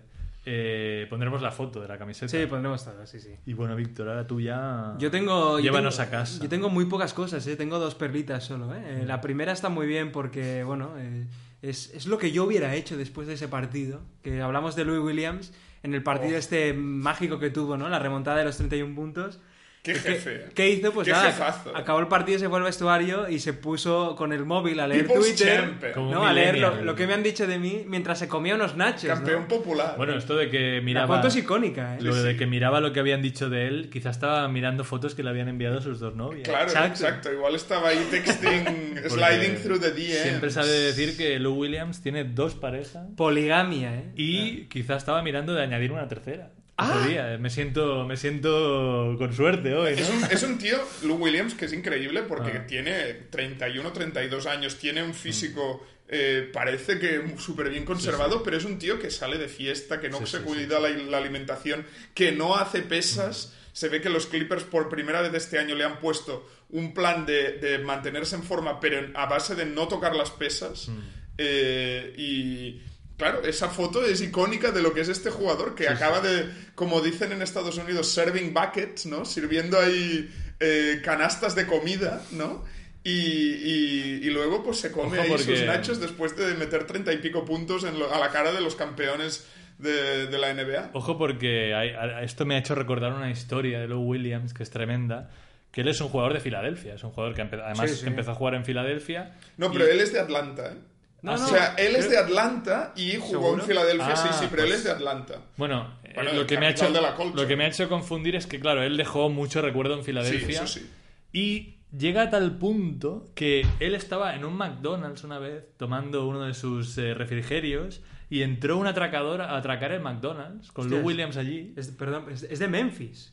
Ah, mira, de Ah, Tennessee. pero creo que, pero, Se creo crió- que, que se crió en Atlanta, ¿eh? Sí, sí. Bueno, eso puede, puede ser. Pues bueno, entraron a atracar el McDonald's y cuando el atracador fue a la zona de Lou Williams, Lou Williams eh, le dijo como en plan, intentó calmar y se ve que el, el atracador acabó cesando el intento de atraco, se fue con Lou Williams, Lou Williams le compró una comida y le habló con él y es, es capaz incluso de parar un, un robo. Bueno, un, un tipo además también muy metido en la culture, que también ha tenido sus pinitos musicales. Creo que tiene una canción con Mick Mill también, al- hilando con la relación con Queremos, Filadelfia. queremos saber el secreto, ¿eh? Ojo también. He estado a punto de poneros aquí de Los memes que salieron después, suya, ¿eh? de, que- empujados por la cuenta oficial de, de social media de los Clippers, de Lou Williams comiendo nachos en cuadros históricos de pintores históricos. Salía ahí, pues, Lou Williams comiendo nachos en la habitación de Van Gogh, Es en el la- grito de Moon. Es que la, la foto Es que es, la foto es la tremenda, foto es está ahí. tremenda, La foto es tremenda. Sí, está como si nada, ¿eh? Sí, sí. Bueno, pues bueno, ha dado de sí la perlita, ¿eh? Ahora, número uno. ahora nos vamos a comer unos nachos, ¿no? Al acabar. Unos Entran, nachitos. entran bien. ¿eh? Bueno, pues la segunda perla es, eh, es de mi equipo. Es de mi equipo, es de los Phoenix Suns. ¿Y qué hace un equipo como los Phoenix Suns durante los playoffs? Aparte de dejar a Zion Williamson. Aparte, de pasar. aparte de preparar su. de cavar su tumba, pues lo que hacen es. El tonto, ¿no? Pero no, hacen cosas, bueno, eh, al menos divertidas, sobre todo al el community manager de la cuenta de, de los Suns en Twitter. Y es que a mí me ha hecho. me ha- he de reconocer que me ha hecho gracia cuando vi este hilo y dije, ¿qué? Que haga esto un equipo me parece loquísimo. Y es que puso. eh, comparó todo. O sea, el equipo. Es que es, es difícil de explicar porque es. Hizo la equivalencia de los equipos NBA con caramelos. O sea, puso qué caramelo equivaldría cada equipo. Entonces ponía imágenes, por ejemplo, de M&M's. ¿Quién son los M&M's? sí, no sé sí, qué. Hizo el hilo con todos los, los 30 equipos de la NBA y sus caramelos. eh, una currada, una currada de hilo, Hay que lo que- pondremos porque es, es curioso. Pero, o sea, la cuenta oficial de los Phoenix Bueno, Suns. es lo que pasa cuando eres los Suns y ya llevas eh, cuántos años sin playoff. Que tienes que ya preparar, tienes tiempo para preparar el contenido para el mes de abril y el Sí, mes de mayo, ¿no? Porque ya sabes que tendrás que inventarte algo. Yo me imagino un aficionado, ¿no? Me pongo evidentemente en esa piel de un aficionado de los Phoenix Suns que tiene, por ejemplo, activadas las alertas de los tweets de los Suns. Y de eso. Y de repente lo primero que ve es una imagen de Kevin Durant eh, con, como, como si fuera un caramelo, ¿no? De hecho no me acuerdo, ahora no tengo Hay que aquí- tener mucha, mucha cultura de caramelo, ¿eh? Para Sí, hacer ese, sí, sí, no, no, no, no. tiene mérito. ese post. No, y, este Eh, me- y está, está bien, ¿eh? O sea, es, es curioso y... Hay una anécdota que me he acordado que se decía... Sí, es tremendo, hay que ponerlo. Lo compara sobre todo por las camisetas, ¿no? Sí, se decía. Es que yo creo que esto viene de que hubo un, un hilo también muy de unos aficionados que hicieron también un, un hilo de comparando jugador con caramelos, pero basados en el traje que llevaban al entrar en la cancha. Ojo que eso también da y eso, bastante y claro, el, el de Westbrook era una locura. Ese, ese también lo intentaré buscar. Ojo, ojo que me, me estaba olvidando de El Tremendo. es la comparación que hace final de los Lakers con comida de perro pedigrí. Galletitas de perro. Ahí Eso deja es- la pinza. Eso es lo que come Stephen A. Smith para... En Los Ángeles para poder trabajar, ¿eh? A diario. Esto es lo, es lo que come Patrick Beverly. Me habéis hecho recordar una anécdota ¿eh? de Dwight Howard que se decía que estuvo más de una década comiendo 24 barritas de caramelo al día. Es- es- esto es tremendo, así ha acabado, ¿eh? Sí, sí. Bueno, este año se lesionó el, el trasero. eh, quizá era por... por, eh, Le pesa demasiado. Claro, cuando, comes, cuando comes mucho dulce, ¿eh? Ah, te pueden pasar cosas muy malas en, en el ano. Bueno, No, de verdad, Sí, lo sí, digo no, en no. el término te- eh, técno, el ano, el recto. eh, gusanillo. Sí, sí. no dejémoslo ahí. dejémoslo ahí. Pero- Eh, hay que decir por eso que ahora tendrá, tendrá mucho tiempo para comprarse y dinero para comprarse golosinas que ha aceptado esa, esa opción de contrato de 5 millones que tenía. Qué bajo ha caído, ¿eh? Eh, Bueno, lo que Bueno, no se podía saber Sí, sí, eso. Sí. Eh, Keep getting them checks. Desde luego. Y hoy, ya que no lo habéis comentado, he leído esta semana una historia que vale mucho la pena, de las mejores historias que he leído últimamente, así un poco extradeportivas relacionadas con la NBA, eh, que es, bueno, un artículo que ha publicado la ESPN sobre eh, Greg Popovich y su afición a los vinos y a los restaurantes de gourmet, ¿no? De estrellas nada. Michelin y tal. Quien pudiera. Y no, no, pero es muy interesante el artículo porque hila esa afición eh, con eh, todas las relaciones que él ha ido tejiendo y que son inseparables de su carrera como entrenador, desde que era entrenador en la Academia Militar de Air Force eh, hasta la actualidad. Eh, no, jugador, perdón, en la Academia Militar de Air Force hasta la actualidad. Y cómo, eh, bueno, hay detalles tremendos como que Popovich, al parecer, siempre invita a todo el mundo, incluso si van toda la plantilla de los Spurs a un restaurante caro, siempre invita a todo el mundo y además deja eh, propinas, eh, bueno, muy generosas a los restaurantes. Es que puede, y que sus ex, ex compañeros o ex, ex, asistentes eh, si están en el mismo, o sea, si han jugado contra Popovich esa, esa noche y están en la misma ciudad, intentan adivinar a dónde va a ir a cenar Popovich porque saben... Envenenarle. No, no, y No, saben, saben que, que comen gratis. No, no, saben que Popovich les va a invitar. Porque Qué si grande. hay gente ahí en el mismo restaurante, aunque no esté en su mesa, que es amigo de Popovich, Busca él Wally, también ¿no? paga las facturas ahí. Me gustaría un, Eh, me gustaría un Halloween. bueno, ¿no? incluso el artículo especula cuánto dinero de su sueldo destina Popovich eh, a, a restaurantes y a vinos. Eso que iba a decir. un- Y se ve que se gasta, bueno, Ah. calculan que, que se puede llegar a gastar al año como un millón de dólares solo en eso. Pero Es claro, que cobra 11 millones de dólares al año un, Popovich. un tipo que tiene 70 años, que, que lleva ya muchos años además ganando ese dinero, es que realmente ¿para qué quiere el dinero? Pero, pero bueno, hay muchos detalles. Invito a leer el artículo como que, por ejemplo, él encarga para cuando los Spurs van de gira por eh, varias ciudades. Cajas. Él, él encarga a cada asistente, le da una botella de vino de su bodega, porque Popovich tiene una bodega con Bodegas botellas de... No, no, tiene una bodega con botellas de vino de toda Europa, de Estados Unidos, con los vinos más selectos. Y entonces él selecciona una botella para cada noche Popping. y se la da a su asistente en particular. Y claro, los asistentes dicen que eso es mucha presión porque tienen, no, tienen que, que cuidar de esa botella muy cara. a mi hijo, ¿no? Y que Popovich ¿Cómo darte a tu no hijo? podría soportar que esa botella se extraviase o, o no, no apareciese vaya- cuando tiene que estar. vaya y presión. claro, los, los asistentes pues tienen su trabajo de, pues tienen que trabajar con los, sus jugadores o tienen que hacer scouting del rival o lo que sea. Qué tremendo. Y bueno, eh, eso es una parte más de su trabajo. Qué figura, eh, Popovich. Sí, sí. Unos Haciendo rankings de palomitas, ¿no? Y los otros haciendo rankings de estrellas Michelin. Michelin. Sí, ¿eh? sí, sí, sí.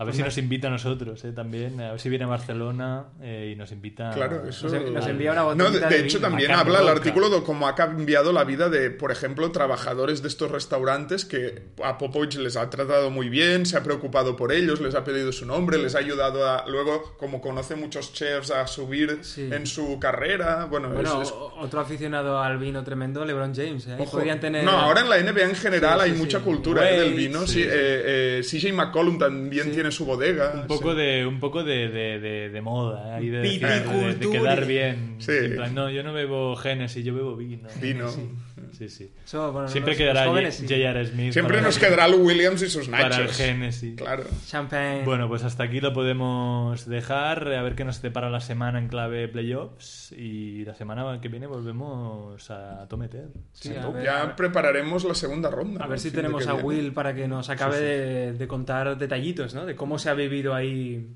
bueno, la serie en general, ¿no?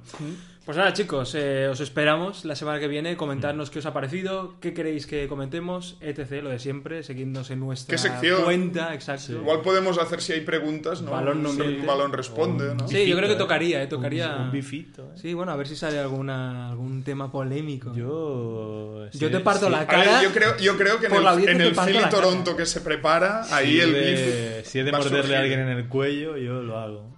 Correcto. En fin, pues eh, como, como Beverly lo haría, ¿eh? Nos inspira cada día. Nos Pues vemos. Un abrazo. Que vaya bien.